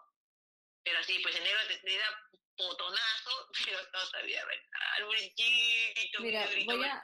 ¿Sabes qué? Voy a decir un, voy a hacer este comentario. Hace un rato dijiste que, o sea, cuando, o sea, cuando hemos visto todos estos videos, mucha gente que era de raza negra decía que la raza blanca no iba, o sea, nunca iba a tener esta, ¿cómo dijiste? Que nunca iba a sentir eh, la discriminación, discriminación. ¿no? Ya. Pero también se discrimina a los blancos, ¿ah? Pero yo, yo me pregunto, ¿a qué se refieren con raza blanca? O sea, ¿soy yo blanca? ¿Eres tú blanca? O sea, o la raza blanca caucásica. Porque si yo soy blanca, entonces yo no formo parte, soy, soy parte de, la, de, de una anomalía, porque a mí De una raza Me- superior, amiga. me, me discriminan porque, o sea, muchas veces me han discriminado por ser peruana. O sea, no por Claro. ser este, blanca o no por No ser peruana, por ser peruana. Entonces, no me ha pasado eh, eh, aquí viviendo, pero me ha pasado en los aeropuertos. ¿Me A entiendes? a mí Porque- también le ha pasado. Porque cada vez que un peruano, lamentablemente, sale de, del Perú y llega a cualquier país, me ha pasado en Colombia, me ha pasado en México, te revisan sí o sí, así lleves una mochila, porque dos veces he viajado solo con mochila, me han revisado hasta lo último, porque lamentablemente de Perú sale, pues, este, ahora somos el número uno en exportación de cocaína, ¿no? A la Entonces, entonces, Te han sacado la ropa, te han dicho agacha y tose. Entonces yo me he sentido, en ese momento me sentí, me acuerdo la primera vez me sentí discriminada y la segunda vez sí fue como más rápido porque tú tienes que colaborar, tienes que colaborar con lo que vas a hacer, no puedes decir no. Afloja el músculo. Sí. Afloja el músculo. No, no, no me hicieron, no me hicieron todo eso, pero sí, sí fue como, Pero es de todas maneras es súper incómodo, humillante, ¿no? claro, o sea, sí, yo puedo entender, definitivamente yo entiendo que, que, o sea, que, que las personas de raza negra, ellos, sí, entiendo de dónde viene, ¿ah? o sea, entiendo de dónde viene el reclamo, porque sí, Sí, pues porque muchos años, muchos años, ¿no? ah, claro que sí, o sea, claro que sí, yo lo entiendo y no lo, o sea, no comparto ni nunca voy a defender eso, ¿no? Pero Claro. si ellos se refieren a la raza blanca, blanca caucásica, que nunca va a sufrir esa discriminación, aparte de los, de los indigentes, ¿no? Y lo que mencionaba aquí el amigo Gerardo del w, de las WTs, creo que sí, pues, o sea, la raza blanca nunca va a sentir la misma magnitud que las razas más oscuras. Porque los mismos limeños, ya hablando ya algo más local en Lima, que es mi experiencia, yo he vivido 32 años en Lima, tú te discriminan mientras más, más metros sobre el nivel del mar, del mar has nacido, eres menos. Más exacto. Mientras más cerca al mar estés, que tu nacimiento eres más chévere. Y si estás mezclado con europeo, puta, ya eres, pero uf, Ven para acá, Sí. te voy a presentar. Me puedo tomar fotos contigo y las cuelgo en el, en el Instagram, en el Facebook, Claro, en todas mis y- redes, para y todavía se le-. Y te voy a invitar en noviembre para celebrar el Día de Acción de Gracias, ahí en Lima, en Lima. Ese es el guachapo, por ejemplo. Madre, sí, no, es que, mira, escúchame, en, en, en esas fechas en noviembre 18, puta, yo, yo me cago en la risa con eso, porque veo en el Facebook un montón de amistades que están Happy Thanksgiving to everyone, y viven en el Calabustino, viven en Los Olivos, viven en este, ¿me entiendes? Yo digo, oye, ¿a quién estás saludando? Yo saludo a mi familia que vive aquí en Estados Unidos, por si acaso. Claro, y yo ¿ah? también, sa- yo Por si saludo a mi hermano, ¿ah? ya, siempre, pero, pero escúchame, pues yo agarro y le escribo a mi hermano a su WhatsApp, hermanito, feliz, este, feliz día de acción de gracias, porque yo sé que este es algo que él celebraría, mi hermano tiene más de 14 años viviendo allá, entonces, oh, tiene 17, 18 Y eso que la celebración allá. tampoco no es este, la, la celebración tampoco no es este, que es más, esa celebración más bien de, de los indios contra los blancos, o sea, peor todavía. Esa celebración también es más que- la celebración de, de la cena que hubo este, de los, los, los cuáqueros, los blancos cuáqueros este, que fueron a invadir y matar a los indios, pero les dieron de comer. Y al Claro. día siguiente los siguieron matando. O sea. Bueno, ya. sí. Ya, bueno, mira, acabando con esto, la verdad que nos hemos ido de largo, pero, ¿sabes qué? Bueno, ido interesante. Pero- pero ya, ojalá alguien escuche.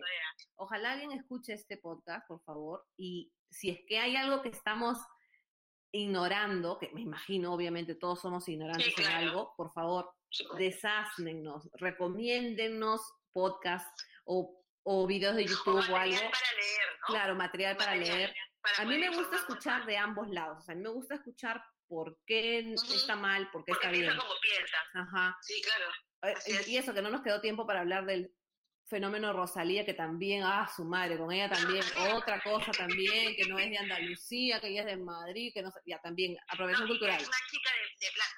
Es una chica Y de peor, de plata, ella no es gitana, bueno, ya, en fin, Claro. nos fuimos en Eh, floro, como dices. Este, este, este tema tiene para más, pero vamos a Sí, dejarlo ahí. sí, ¿no? sí, sí, sí. Solamente, que, acuérdense que somos personas de a pie, que no sabíamos nada del tema, pero sí hemos recibido un montón de información diversa, entonces solamente estamos Ajá. Liberando un poco lo que tenemos y a ver qué, cómo, qué saco yo de lo que Katy piensa, qué saca Katy de lo que yo pienso y lo que ustedes nos, nos están comentando en este momento, ¿no?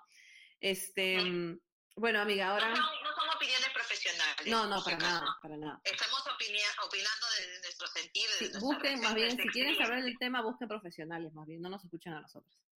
este, ya, ahora, amiga, amiga, una pregunta, ya cambiando de tema, ya viendo algo más actual. A ver, Este, ¿cómo tú quieres que dejen salir, o sea, a los presitos de la cárcel por el coronavirus? Que les den a los prisión, a los que tienen prisión preventiva, que salgan. ¿Cuál es tu opinión? Porque la verdad que esta vaina de acá ya, ya salió Keiko, Villarán tiene arresto domiciliario. Ya, este, bueno, yo personalmente te puedo decir que estoy de acuerdo que las personas que han cometido delitos administrativos, de estafa, digamos, ¿no? O sea, que no, o personas que no han atentado contra el- la vida, el cuerpo y la salud, ellos en prisión preventiva deberían, o sea, los que no han cometido estos delitos deberían salir a esperar sus procesos afuera o por lo menos mientras mientras dura toda esta emergencia, porque igual tampoco es que pueden salir del país, se supone, ¿no? Porque no hay vuelos hacia afuera. Ya, acá hay dos temas. Ya. Por un lado es el tema de los presos, ya, que están pidiendo salir. Este, de hecho, eh, yo sé que las prisiones del Perú tienen un aforo para 34 mil personas y hay en la actualidad más de 100 mil a nivel nacional. Ya. Presos. De esa, de, de, de esa población presidiaria, de todos esos preciosos, el 48% de ellos no tienen sentencia. ¿Me entiendes? O sea, están en juicio. ¿Cuánto, cuánto? Pero el 48%, ¿Tanto? amiga. La Sí, amiga. leí 30. No, no, no. No. El aforo de lo- a nivel nacional, o sea, tú juntas todas las cárceles y todas las cárceles tienen una capacidad para albergar a 34 mil preciosos. Pero hay 100 mil o más. ¿Ya?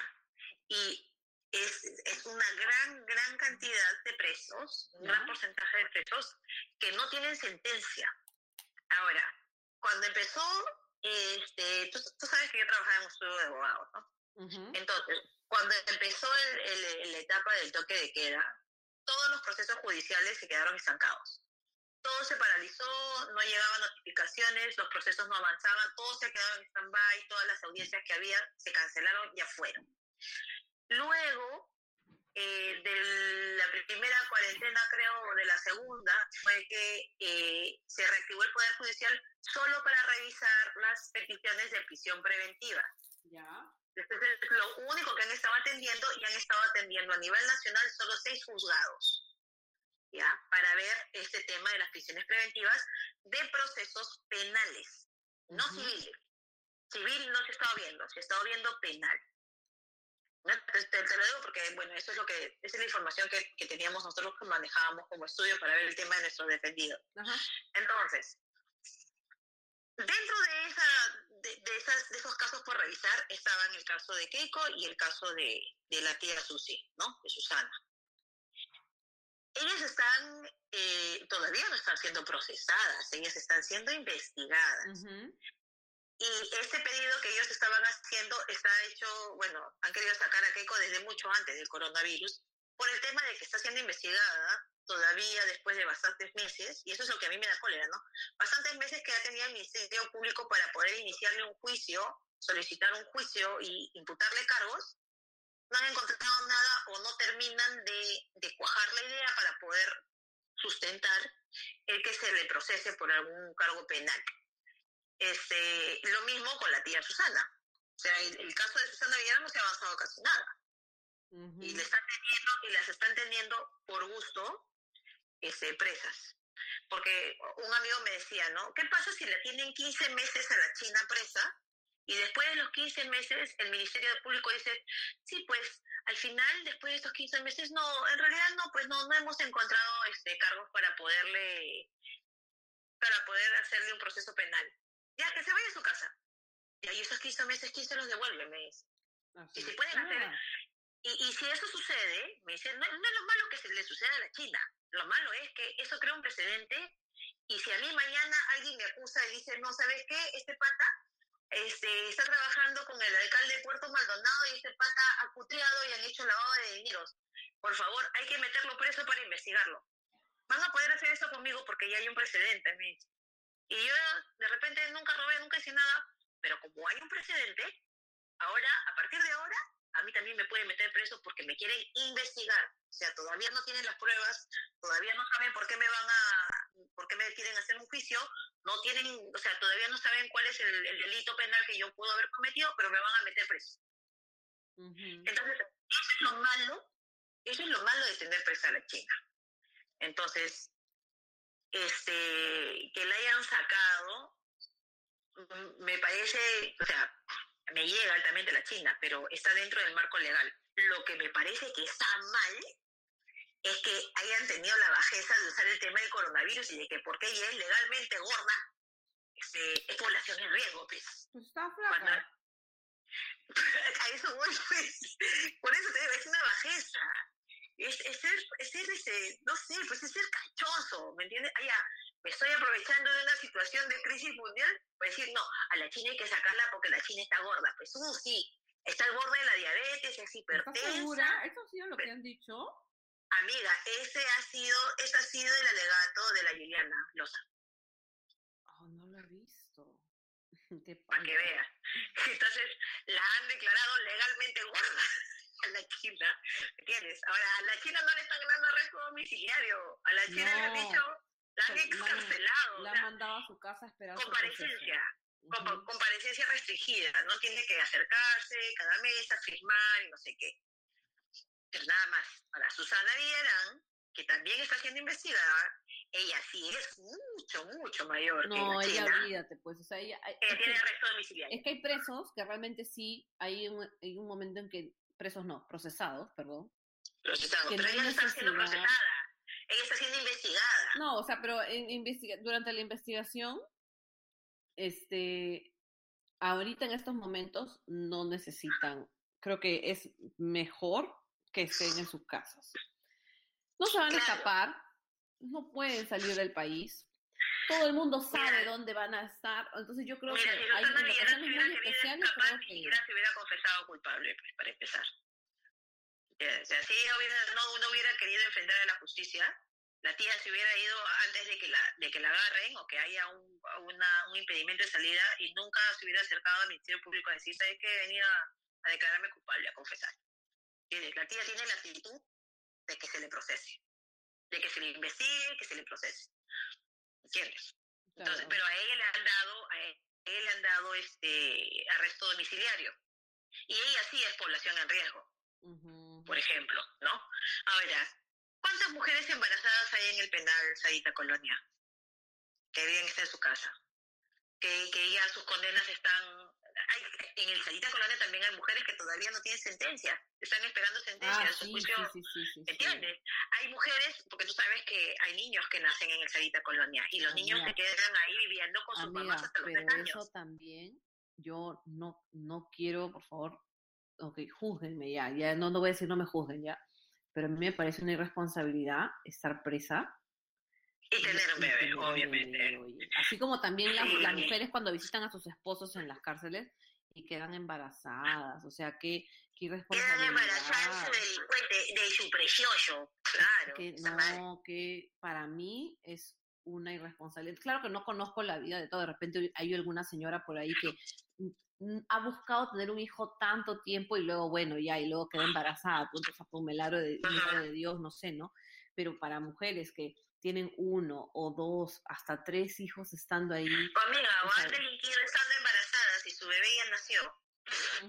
¿Me entiendes? Entonces eh, viven ahí con los bebés de dos años hasta los tres hasta años. los tres. Esas mujeres, ya, esas mujeres no deberían de salir. O sea, la justicia para mí, lo que me queda claro en este caso es que la justicia es para el que tiene plata. Pero yo, por ejemplo, para mí no deberían de salir. Para mí lo que deberían de salir son los niños y este, porque los niños no pueden estar en un ambiente donde, o sea, ¿cuáles son los derechos de los niños? O sea, los derechos de los niños es recreación, educación, salud, no toda, todas, este, toda la declaración de, de los derechos del niño.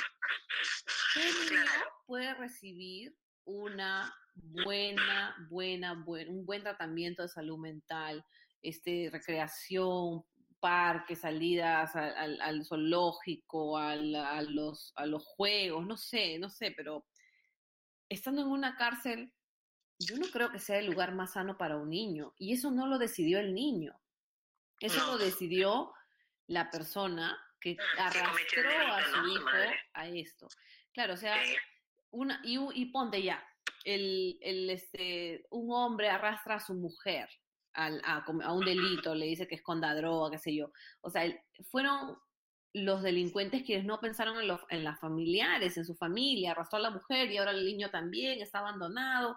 Y, y hoy día escuchaba, cuando estaba poniéndome, tratando de ponerme al día con algunas declaraciones de varios periodistas, que atrás de los presos hay familias también que sufren.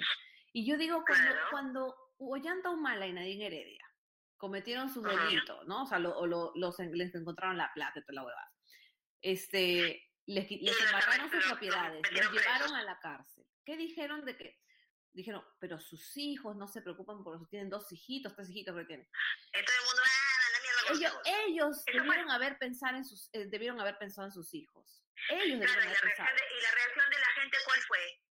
Que se fríen hijos. Y ahora Claro. están pidiendo Y- por los hijos Y, de los y presos. después, ¿y qué fue? O sea, con, y Keiko también fue lo mismo. Con Keiko fue exactamente lo mismo. Y Keiko tenía el esposo afuera.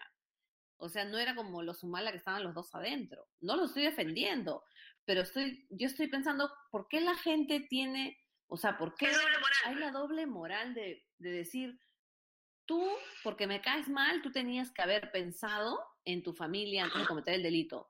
Pero tú que eres mi familiar, este, oye, yo me preocupo, por favor, preocúpense por mí, porque detrás de ese, de ese del- de- este delincuente, nosotros estamos, somos tu familia y nos preocupamos, ¿no? Había mucha gente que sí era puta madre, que estaba recontra, que sí era bien fresca para pedir las cosas, pero había, Había, había gente que no hay bastante conchada, amiga, bastante conchada. Yo creo que te dije, vi, eh, lo hicieron meme más bien. Este, creo que lo vi en el, en el Facebook de mi hermano. Este, estaban entrevistando a una señora fuera del penal. Era una señora con su hermano. Los dos este, estaban abogando, pidiendo que por favor tengan misericordia de su hermano, que era un chico joven de 23 años, que recién estaba viviendo y que cometió un error, pero que este, él tenía derecho a, a que salga, que lo dejen salir por, el, por lo del COVID, porque ahí se va a contagiar, y que quieren que su hermano no se contagie, no sé qué, que es un chico joven, este, no sé qué. Señora, ¿y desde hace cuánto tiempo su hermano está aquí en la cárcel? Desde hace cuatro años, o sea, el chico delinquió a los 19. La, la última vez que entró y se quedó, más de cuatro años. Ah, señora, ¿y por qué cargos? ¿No? Ah, es que él ha cometido homicidio dos veces. No me jodas. Eso es lo que estaba en Argentina. No, amiga, eso ha sido acá. Vi un video, vi un video bien parecido de, de una familia, de una mujer con su hermano, todo igualito, y este, y le preguntan ya, ¿y qué delito cometió? Robo agravado y homicidio. Y el chivolo también 23 años. Pero en Argentina sí están No, no, liberando, en, en Argentina están liberando. En Argentina sí están liberando, amiga. Y mi hija Liberaron a un, a un este a un violador a un que violador. toda la víctima. Y después también a un pata que había entrado a la cárcel, que era un delincuente, o sea, había entrado por otro, por otro cargo, pero la mujer lo había denunciado a él también por intento de homicidio. El pata salió, regresó a su casa y ya la mató a la mujer. Y lo tuvieron, Sí. lo han vuelto a atrapar y lo o sea, hay, hay cosas que no se pueden hacer, pues, o sea, no. Exacto. Y, y Humala fue bien, Humala, que estoy, la estoy dando piedra, Vizcarra, fue bien, él, él dijo bien claro, o sea, se va a observar los casos de mayores de 60 años, ¿no? Que son población de riesgo, personas que están adentro, ponte por por pensión de alimentos, ¿no? No le pasaste dos meses, tres meses a tu mujer y ya te denunció, te metieron preso. Obviamente tienes que pagar lo que le debes a la, a- a la madre de tus hijos por la pensión de tus hijos para salir. O sea, si quieres salir, sales, pero le pagas a tu mujer la comida de tus hijos. O sea, cumples con tus deberes, ya. Este, eso, y hay personas que ya tienen eh, seis meses o menos para terminar de cumplir su condena. Procesados por narcotráfico, por extorsión, por estafa, por homicidio, por este feminicidio, por violación, ni pregunta, No porque la respuesta es no. Entonces, yo he visto en el Facebook, hay gente que, que, detesta a Vizcarra, ¿no? Y que todo lo que hace Vizcarra está mal, cualquier medida que tome, dice, sí, pero esto no es suficiente, pero esto no lo estás haciendo bien, pero esto, ya. Ahora que ha salido Keiko y, y esta tía, la Susi, le están echando la culpa a Vizcarra. ¿Cómo Vizcarra no dijiste que esa gente no la vas a sacar, que no sé cuándo, que no sé qué? Y yo, este, yo digo, pucha, qué gente tan ignorante. Eso, a esa gente no la ha soltado Vizcarra, la ha soltado el Poder Judicial. Claro. Y el Poder Judicial es un poder autónomo, independiente del Poder Ejecutivo y del Poder Legislativo. Entonces, Vizcarra no ha revisado los casos que, que ha visto, el- el- el- e- esos casos este, este, puntualmente de Keiko y de Susana, ha visto el Poder Judicial. Entonces, eso no se lo pueden achacar a Vizcarra. Ahora, amiga, siendo objetiva y hablando con, en la situación, de los presos en las cárceles. Ya dijiste que ok, hay un huevo de gente, hay pocos, pocos sentenciados y hay poco espacio.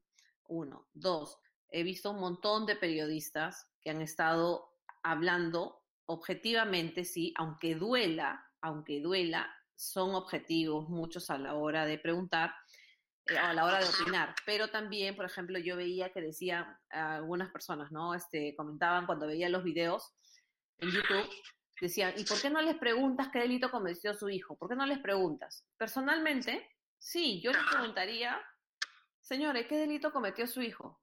Pero ¿sabes qué? Es, ahorita no es el momento de preguntarle, porque realmente hay una pandemia que está atacando a todo el mundo, no mata a todo el mundo, pero realmente hasta una sola muerte es lamentable, ¿ya? Pero la verdad que también el- el- el- la mortalidad de la, de la- del virus no es tanta, ¿no? O sea, no es tanta. Entonces, mucha gente decía, ay, que van a ir y se van a morir. O- ok, yo quiero, quiero ser objetiva, por eso te digo, Ya. muchos periodistas querían ser objetivos, pero si vas a ser objetivo, tienes que ser objetivo en todo, en todo, si no, no te las des de objetivo. Ellos decían, sí, que necesitan salud, necesitan medicina, ok, perfecto, no es una sentencia de muerte, perfecto, lo entiendo también, ok. Este, no, ninguno, yo no escuché a ninguno, y me soplé un huevo de videos, ¿ah? No escuché a ninguno decir que deberían liberarlos. A lo, o sea, no escuché a ninguno. Vi el meme de, Lady Guillén, donde dice que Lady Guillén dice, hay un pequeño error, mentira. En ningún momento dice pequeño error. Me he soplado los tres programas de la semana y ninguno dice eso. Más bien ella dice que deberían la gente, que hay gente que no merece, es más, hasta que se enferme, dice. Más bien todo lo contrario. ¿Lady dijo eso? Sí, y luego después la productora parece que le llamó la atención y luego ahí recién es donde ella dijo, bueno, sí, pues son seres humanos, merecen salud, pero en ningún momento dice ella, por un pequeño error, ellos deberían salir. En ningún momento. Entonces, ya, ok, ya te dije, ok, ya objetivo aquí, objetivo aquí, ya, todo medicinas, todo perfecto. Pero no puedes tú decir, como periodista objetivo, que ellos se van a morir ahí. Porque el- la tasa de mortalidad del coronavirus todavía es baja, gracias a Dios. Debería ser cero, pero no lo es. 2.5. Entonces, si se van a morir, ay Dios mío, discúlpame, no se van a morir todos. De los 100 mil, ¿cuántos se van a morir? ¿Mil? ¿500? ¿O No. sea, 500? ¿300? O se van a morir mucho menos. Entonces no pueden salir los periodistas a decir, ay, quieren encerrarlos, los tienen ahí asignados, que no hacen nada Mira, y no les llevan. Se van a morir todos cuando... según sea, el porcentaje de, de, de mortalidad es el 2.5. Entonces, de 1000 se van a morir 25 como más. Por ahí va a fluctuar pero hay como la 100 cifra. mil presos, ¿no? Me decías hoy día. Ya, de 100.000 serán 2.500. Yo no soy buena con las matemáticas, amiga. Ya, lo te- que te voy a decir, Pero yo que sí, son pues son pocos. 2.500. pero son pocos, ¿sí o no? O sea, no Claro, puede, de yo lo que voy es 100.000 que, son 2.500. y, y repito, no debería ser ninguno, preso o, No, o pues. preso o no preso, no debería ser ninguno. Pero lamentablemente es así, pero no Pero pueden mira, salir ellos a, pregunta, a decir, a dárselas de objetivos, pero no decir, Claro. señora, pero no es que todos se van a morir, porque la tasa es menor. ¿Por qué no son objetivos también ahí? claro. Pero ahora, pregunta tú cómo se contagiaron. Porque yo recuerdo muy bien de que este decían en las noticias, ¿ah? Este, en las cárceles todavía no hay ni un contagiado de coronavirus. Entonces, antes de que hayan contagiados de coronavirus, el Ministerio de Justicia, creo que fue, o el Ministerio de Interior, prohibió las visitas. ¿Para qué? Claro. para que nadie se contagie. Entonces no había más lugar, un lugar más seguro, libre de contagio Que la cárcel. ¿Qué pasó? Y eso también este, lo vi en, en la tele y, y lo comentó, este, lo comentaron algunas personas, los mismos este, trabajadores del INPE. Las, los familiares y los mismos presos amenazaban a los del INPE a decirles que si no los dejaban, no dejaban a su familia entrar, los iban a matar. Yo también lo vi y lo vi en Radio Capital. A comienzos de Entonces- marzo dijo Vizcarra, chao los chicos a, los chicos a las clases virtuales. ¿no? Bueno, a la- lo Ajá. postergó, postergó, perdón, el, el inicio de Claro. clases. Y ahí, Ajá. n- Vizcarra no lo dijo, pero sí, en ese momento o al día siguiente se veía a los familiares afuera de, de un penal en particular, no recuerdo el nombre ahorita, Ajá. y Pidiendo, queriendo entrar. queriendo entrar y reclamando que no les dejaban, que dice que por el coronavirus, pero yo le he traído comida, yo le he traído esto, claro, o sea, obviamente no le están llevando con su familia, pero amenazando que sí, sí saben dónde es, y yo lo conozco, y la gente que estaba a su alrededor tapados, o sea, diciendo, sí, están amenazando de muerte a los, a los agentes del INPE, que nosotros queremos entrar a ver, sino que... O sea, ellos mismos han contagiado a su familia, a sus presos. Ahora, yo entiendo también que los trabajadores del INPE pueden también haber contagiado, también, también han, han podido haber cargado Ahora, el virus. Esa, eh, te digo, ese ha sido un punto de contagio. El otro punto de contagio, ¿cuál ha sido? A la gente que han llevado a la carceleta del Ministerio Público, ¿ya? A esa gente, luego la han trasladado a los penales. Y ahí ha habido gente contagiada. También. Entonces, Se han contagiado por partes, por, por- por ambos lados. claro. Pero ¿cuánta gente ha podido pasar de la carceleta a las cárceles en este tiempo de cuarentena? Poquísima, pues. Claro, Porque el no, Ministerio no, Público no está funcionando para empezar. claro, no es, no es mucha, pero tampoco es poca. O sea, pero, pero quizás sea suficiente cantidad para que se contagien. Pero el tema es, si, si a ti te dicen que algo está pasando y tú, yo, o sea, yo creo que, bueno, aquí porque aquí en Estados Unidos inmediatamente todas las visitas se cerraron. El único que se salió fue Toledo, que dijo de que por el riesgo de coronavirus también. Pero, o sea, yo creo que ahí cuando ellos, este, cuando me acuerdo, estaba viendo las noticias y veía a la gente gritando afuera del penal, lo primero que se me vino a la mente fue, pero si es mejor, ellos están seguros Claro. ahí adentro. Exacto. Ellos son los que están más seguros, porque no tienen la necesidad de salir, o sea, digamos, a trabajar, a comprar, ¿no? No tienen esa necesidad, pero sí, sí pensé, uy, pero los que los cuidan, ellos tampoco van a poder salir, o sea, van a tener que vivir ahí todos, este, este, durante, o sea, hacer cuarentena hasta los empleados, porque para mí era lo lógico, que los empleados del INPE también este, se queden ahí para que ellos no se contagien. Pero bueno, en fin, las cosas se han dado como se han dado. Ahora no pueden venir ex directores del INPE o ex directores de penales a decir cómo son, ay, sí, que se paga para entrar, que se paga para medicina, se paga cuando ellos han sido este, este presidente han INPE hace un eso. año, dos años, y ellos también han sabido eso Claro, es lo ¿por qué no lo han denunciado en su momento? Me ¿Por acuerdo qué no lo han denunciado cuando ellos estaban dirigiendo Exacto, porque no lo han arreglado. Yo he ido, yo he ido Claro. a, para, por la universidad, me tocó ir una vez a un penal, no voy a decir el Ujú. nombre, pero en el mismo penal, cuando tú ves, hay, hay indigentes ahí adentro. Entonces, indigentes, gente abandonada, gente que vende todo, y ahí no hay ningún, ningún agente del INPE, ningún director que le diga, señor, usted no puede estar viviendo como indigente, comiendo, comiendo de sus manos. O sea, la comida, póngale mi mano y se la mete a la boca porque no tiene ni un plato.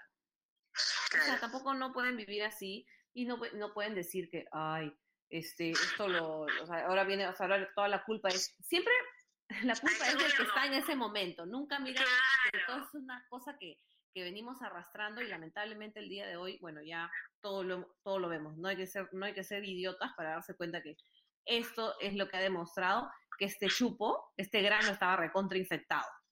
No era un, po- no era un poquito de... Gelante Sí, en la entrepierna del país. sí, o sea, horrible.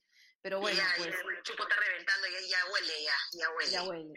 Entonces ahora, Pero, este, pero- cuando, cuando tú viste lo de la, lo de los penales, ¿eso cuándo ha sido? Yo me acuerdo haberlo visto, como te digo, cuando Vizcarra dio el mensaje de que las clases se postergaban. Sí, ahí nomás, ahí, ahí nomás, sí, claro. Fue como que a, a los 10 días de la primera cuarentena, de la, de la primera saga, ¿no? este, de la primera entrega de la cuarentena, pero, pero este, sí, fue ahí nomás.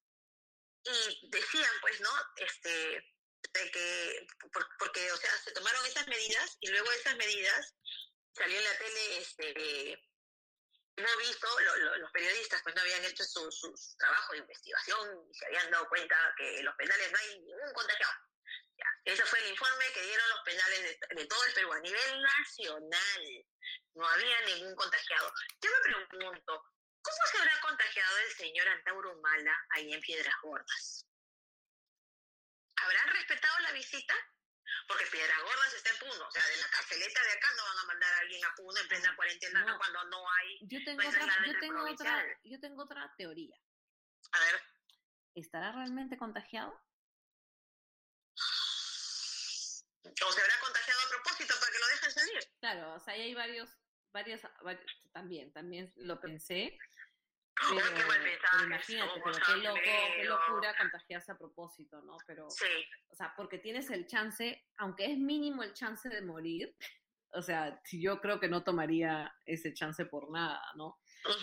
Pero, no sé, amiga, yo siento que este tema de los presos, que salgan o no salgan, personalmente y siendo bien objetiva, si bien es cierto, merecen todo, todo lo que, lo que el Estado tiene el deber de darles, porque así es la ley, porque así es la ley en nuestro país. Pero no me parece que deban ser una prioridad. Ellos decidieron De y escogieron ser ciudadanos de segunda o tercera clase al volverse delincuentes. Estoy hablando de los delincuentes, ¿ah? Hay mucha gente que puede ser inocente, hay mucha gente que, que, que está todavía en proceso, que son este, que están en, en, en- ay, puta madre, en prisión preventiva, Claro. pero yo creo que lamentablemente, así como la gente que no sale de su casa, tengo dos amigos que se han enfermado de COVID, gracias a Dios ya se están recuperando, dos buenos amigos, ellos no salían de sus casas o solamente salían a hacer su labor y se contagiaron. Y ellos cumplían con todas las normas, todas las, ¿cómo se dice? Todos los protocolos, ¿no? Los protocolos de limpieza y toda esa huevada. Se contagiaron. Se contagiaron porque hay gente que decidió no respetar la cuarentena y así es, pues justos pagan por pecadores. Y es lo mismo que sucede con la gente de la cárcel. Puede ser horrible lo que estoy diciendo, pero queremos ser objetivos, seamos objetivos completamente. Así La es. gente que está en la cárcel decidió, mucha gente decidió convertirse en delincuente.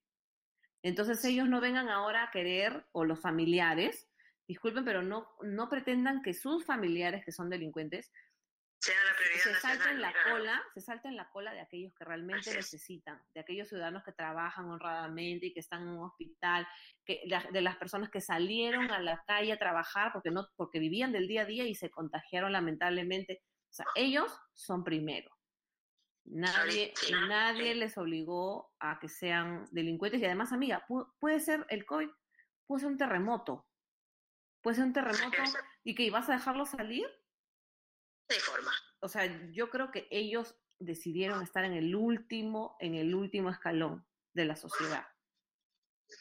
Claro, o sea, eh, si fueron muy eh, valientes para, para delinquir, si no tuvieron en ese momento consideración con la persona hacia la que han cometido el delito, ni sus derechos, derecho a tener su patrimonio y que ellos tengan que respetarlo, derecho a, a la vida, derecho a decirles no, o, cualquier otro derecho que ellos hayan violentado y por eso han cometido crímenes, entonces no vengan ahora a reclamar sus derechos, porque el gobierno tiene que velar ahorita por los derechos de las personas en riesgo, las personas en pobreza, las personas que están en primera línea, eh, ayudando a, sanar y, y ayudando a ayudar a la gente que Claro. está ahorita con todo el tema del COVID-19 encima, ¿no? ¿Cuántas familias que todavía no les llega la ayuda? Las familias que todavía no les llega el bono, todavía no les ha llegado la canasta, todavía no les ha llegado este la ayuda médica, ¿no? Yo prefiero, si yo fuera el presidente, y también va a sonar feo lo que yo voy a decir, pero si yo fuera el presidente, yo sacaría fondos de, de todos lados, incluyendo de los presupuestos, de las cárceles, si me falta, para poder cubrir lo que es eh, las mascarillas y toda la indumentaria que necesita todo el personal de salud que está ahorita atendiendo el tema del COVID. Así es. Yo tengo, yo tengo dos amigos que son esposos, ¿no? Y los dos son doctores. Uno es pediatra neumólogo y la otra es este, anestesióloga. Igual los dos tienen que ir a trabajar. Y estaba conversando con, con ella, porque ella es la que es mi amiga. Estábamos hablando del tema del Día de la Madre, porque estaba hablándoles del, del tema que vamos a tocar nosotros, el Día de la Madre. Y le estaba preguntando, pues, ¿no? ¿Qué regalos les podrían dar ahorita en cuarentena? ¿Qué regalos pedirían? Y a, y a mí de verdad se me partió el corazón porque mi amiga me dijo, yo lo único que quiero que me regalen es una mascarilla N95. porque no encontramos, porque no hay, porque es lo que necesito para no contagiarme. Y ella tiene dos niños pequeños. Entonces, pucha, yo, cuando ella dijo eso, puta, me desencajé. Me desencajé y de hecho me puse a buscar mascarillas de N95 para ver si le puedo comprar una para ella y para su esposo, porque ¿quién va a ver por sus hijos? Si a ella le pasa algo. Y ella tiene que seguir trabajando. O sea, ella no puede decir, no, quiero, ¿ok? Sí, si uno se preguntaba en qué momento la vida de una persona vale más, creo que este es el momento de decir la vida de un médico, la vida de una enfermera, la vida de un técnico, la vida de un de un militar, un policía, de, un personal de limpieza, vale mucho más, que la vida para mí de un preso. De un, de un delincuente, que la vida de un delincuente. Desgraciadamente es así, ¿no? Ahorita es, es, se tiene que priorizar. Ya no podemos decir que todos somos iguales o que todos tenemos ahorita los mismos derechos. En cuanto a la gente que, a los delincuentes, ¿no? A la gente que está presa. Claro. No están presos ahí porque alegremente se le ocurrió a alguien, están presos ahí porque le han hecho daño a alguien. Y un daño conscientemente. O sea, ha sido con dolo. Ha sido, yo quiero, yo quiero este, robarte tu celular. Pues. A mí me están pagando tres mil soles para ir a matar a tal persona y por plata te voy a matar. Eh, me da la gana, yo quiero, yo quiero que seas mía, así que te voy a violar. Yo quiero asesinar a este niñito después de violarlo. O sea, gente que, que sabe, que está ahí por algo que conscientemente han hecho. No ha sido, ay, perdón, te empujé, fue de casualidad. No. No, claro. No ha sido así. Sí, es, este, es bien delicado. Si bien es cierto, están las familias, pero yo me voy a agarrar de lo que yo opiné con Ollanta Humala y con Nadine Heredia y también con Keiko Fujimori.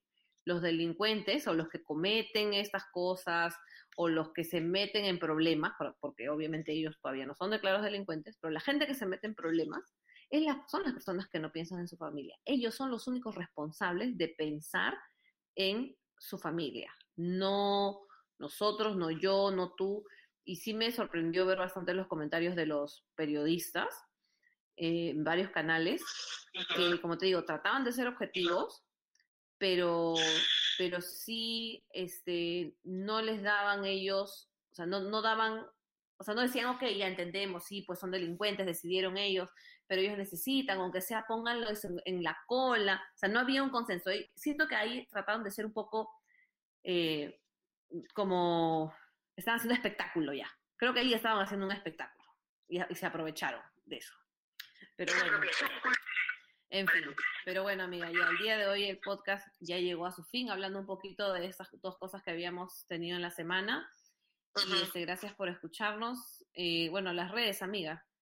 Sí, síganos en las redes, estamos en Instagram como Las Días Random y estamos, en nuestros podcasts los pueden escuchar por aquí, por Castbox, por eh, YouTube, por Spotify también, como Las Días Random. Y en Instagram, Diana, tú estás como... En Instagram estoy como arroba laidianas.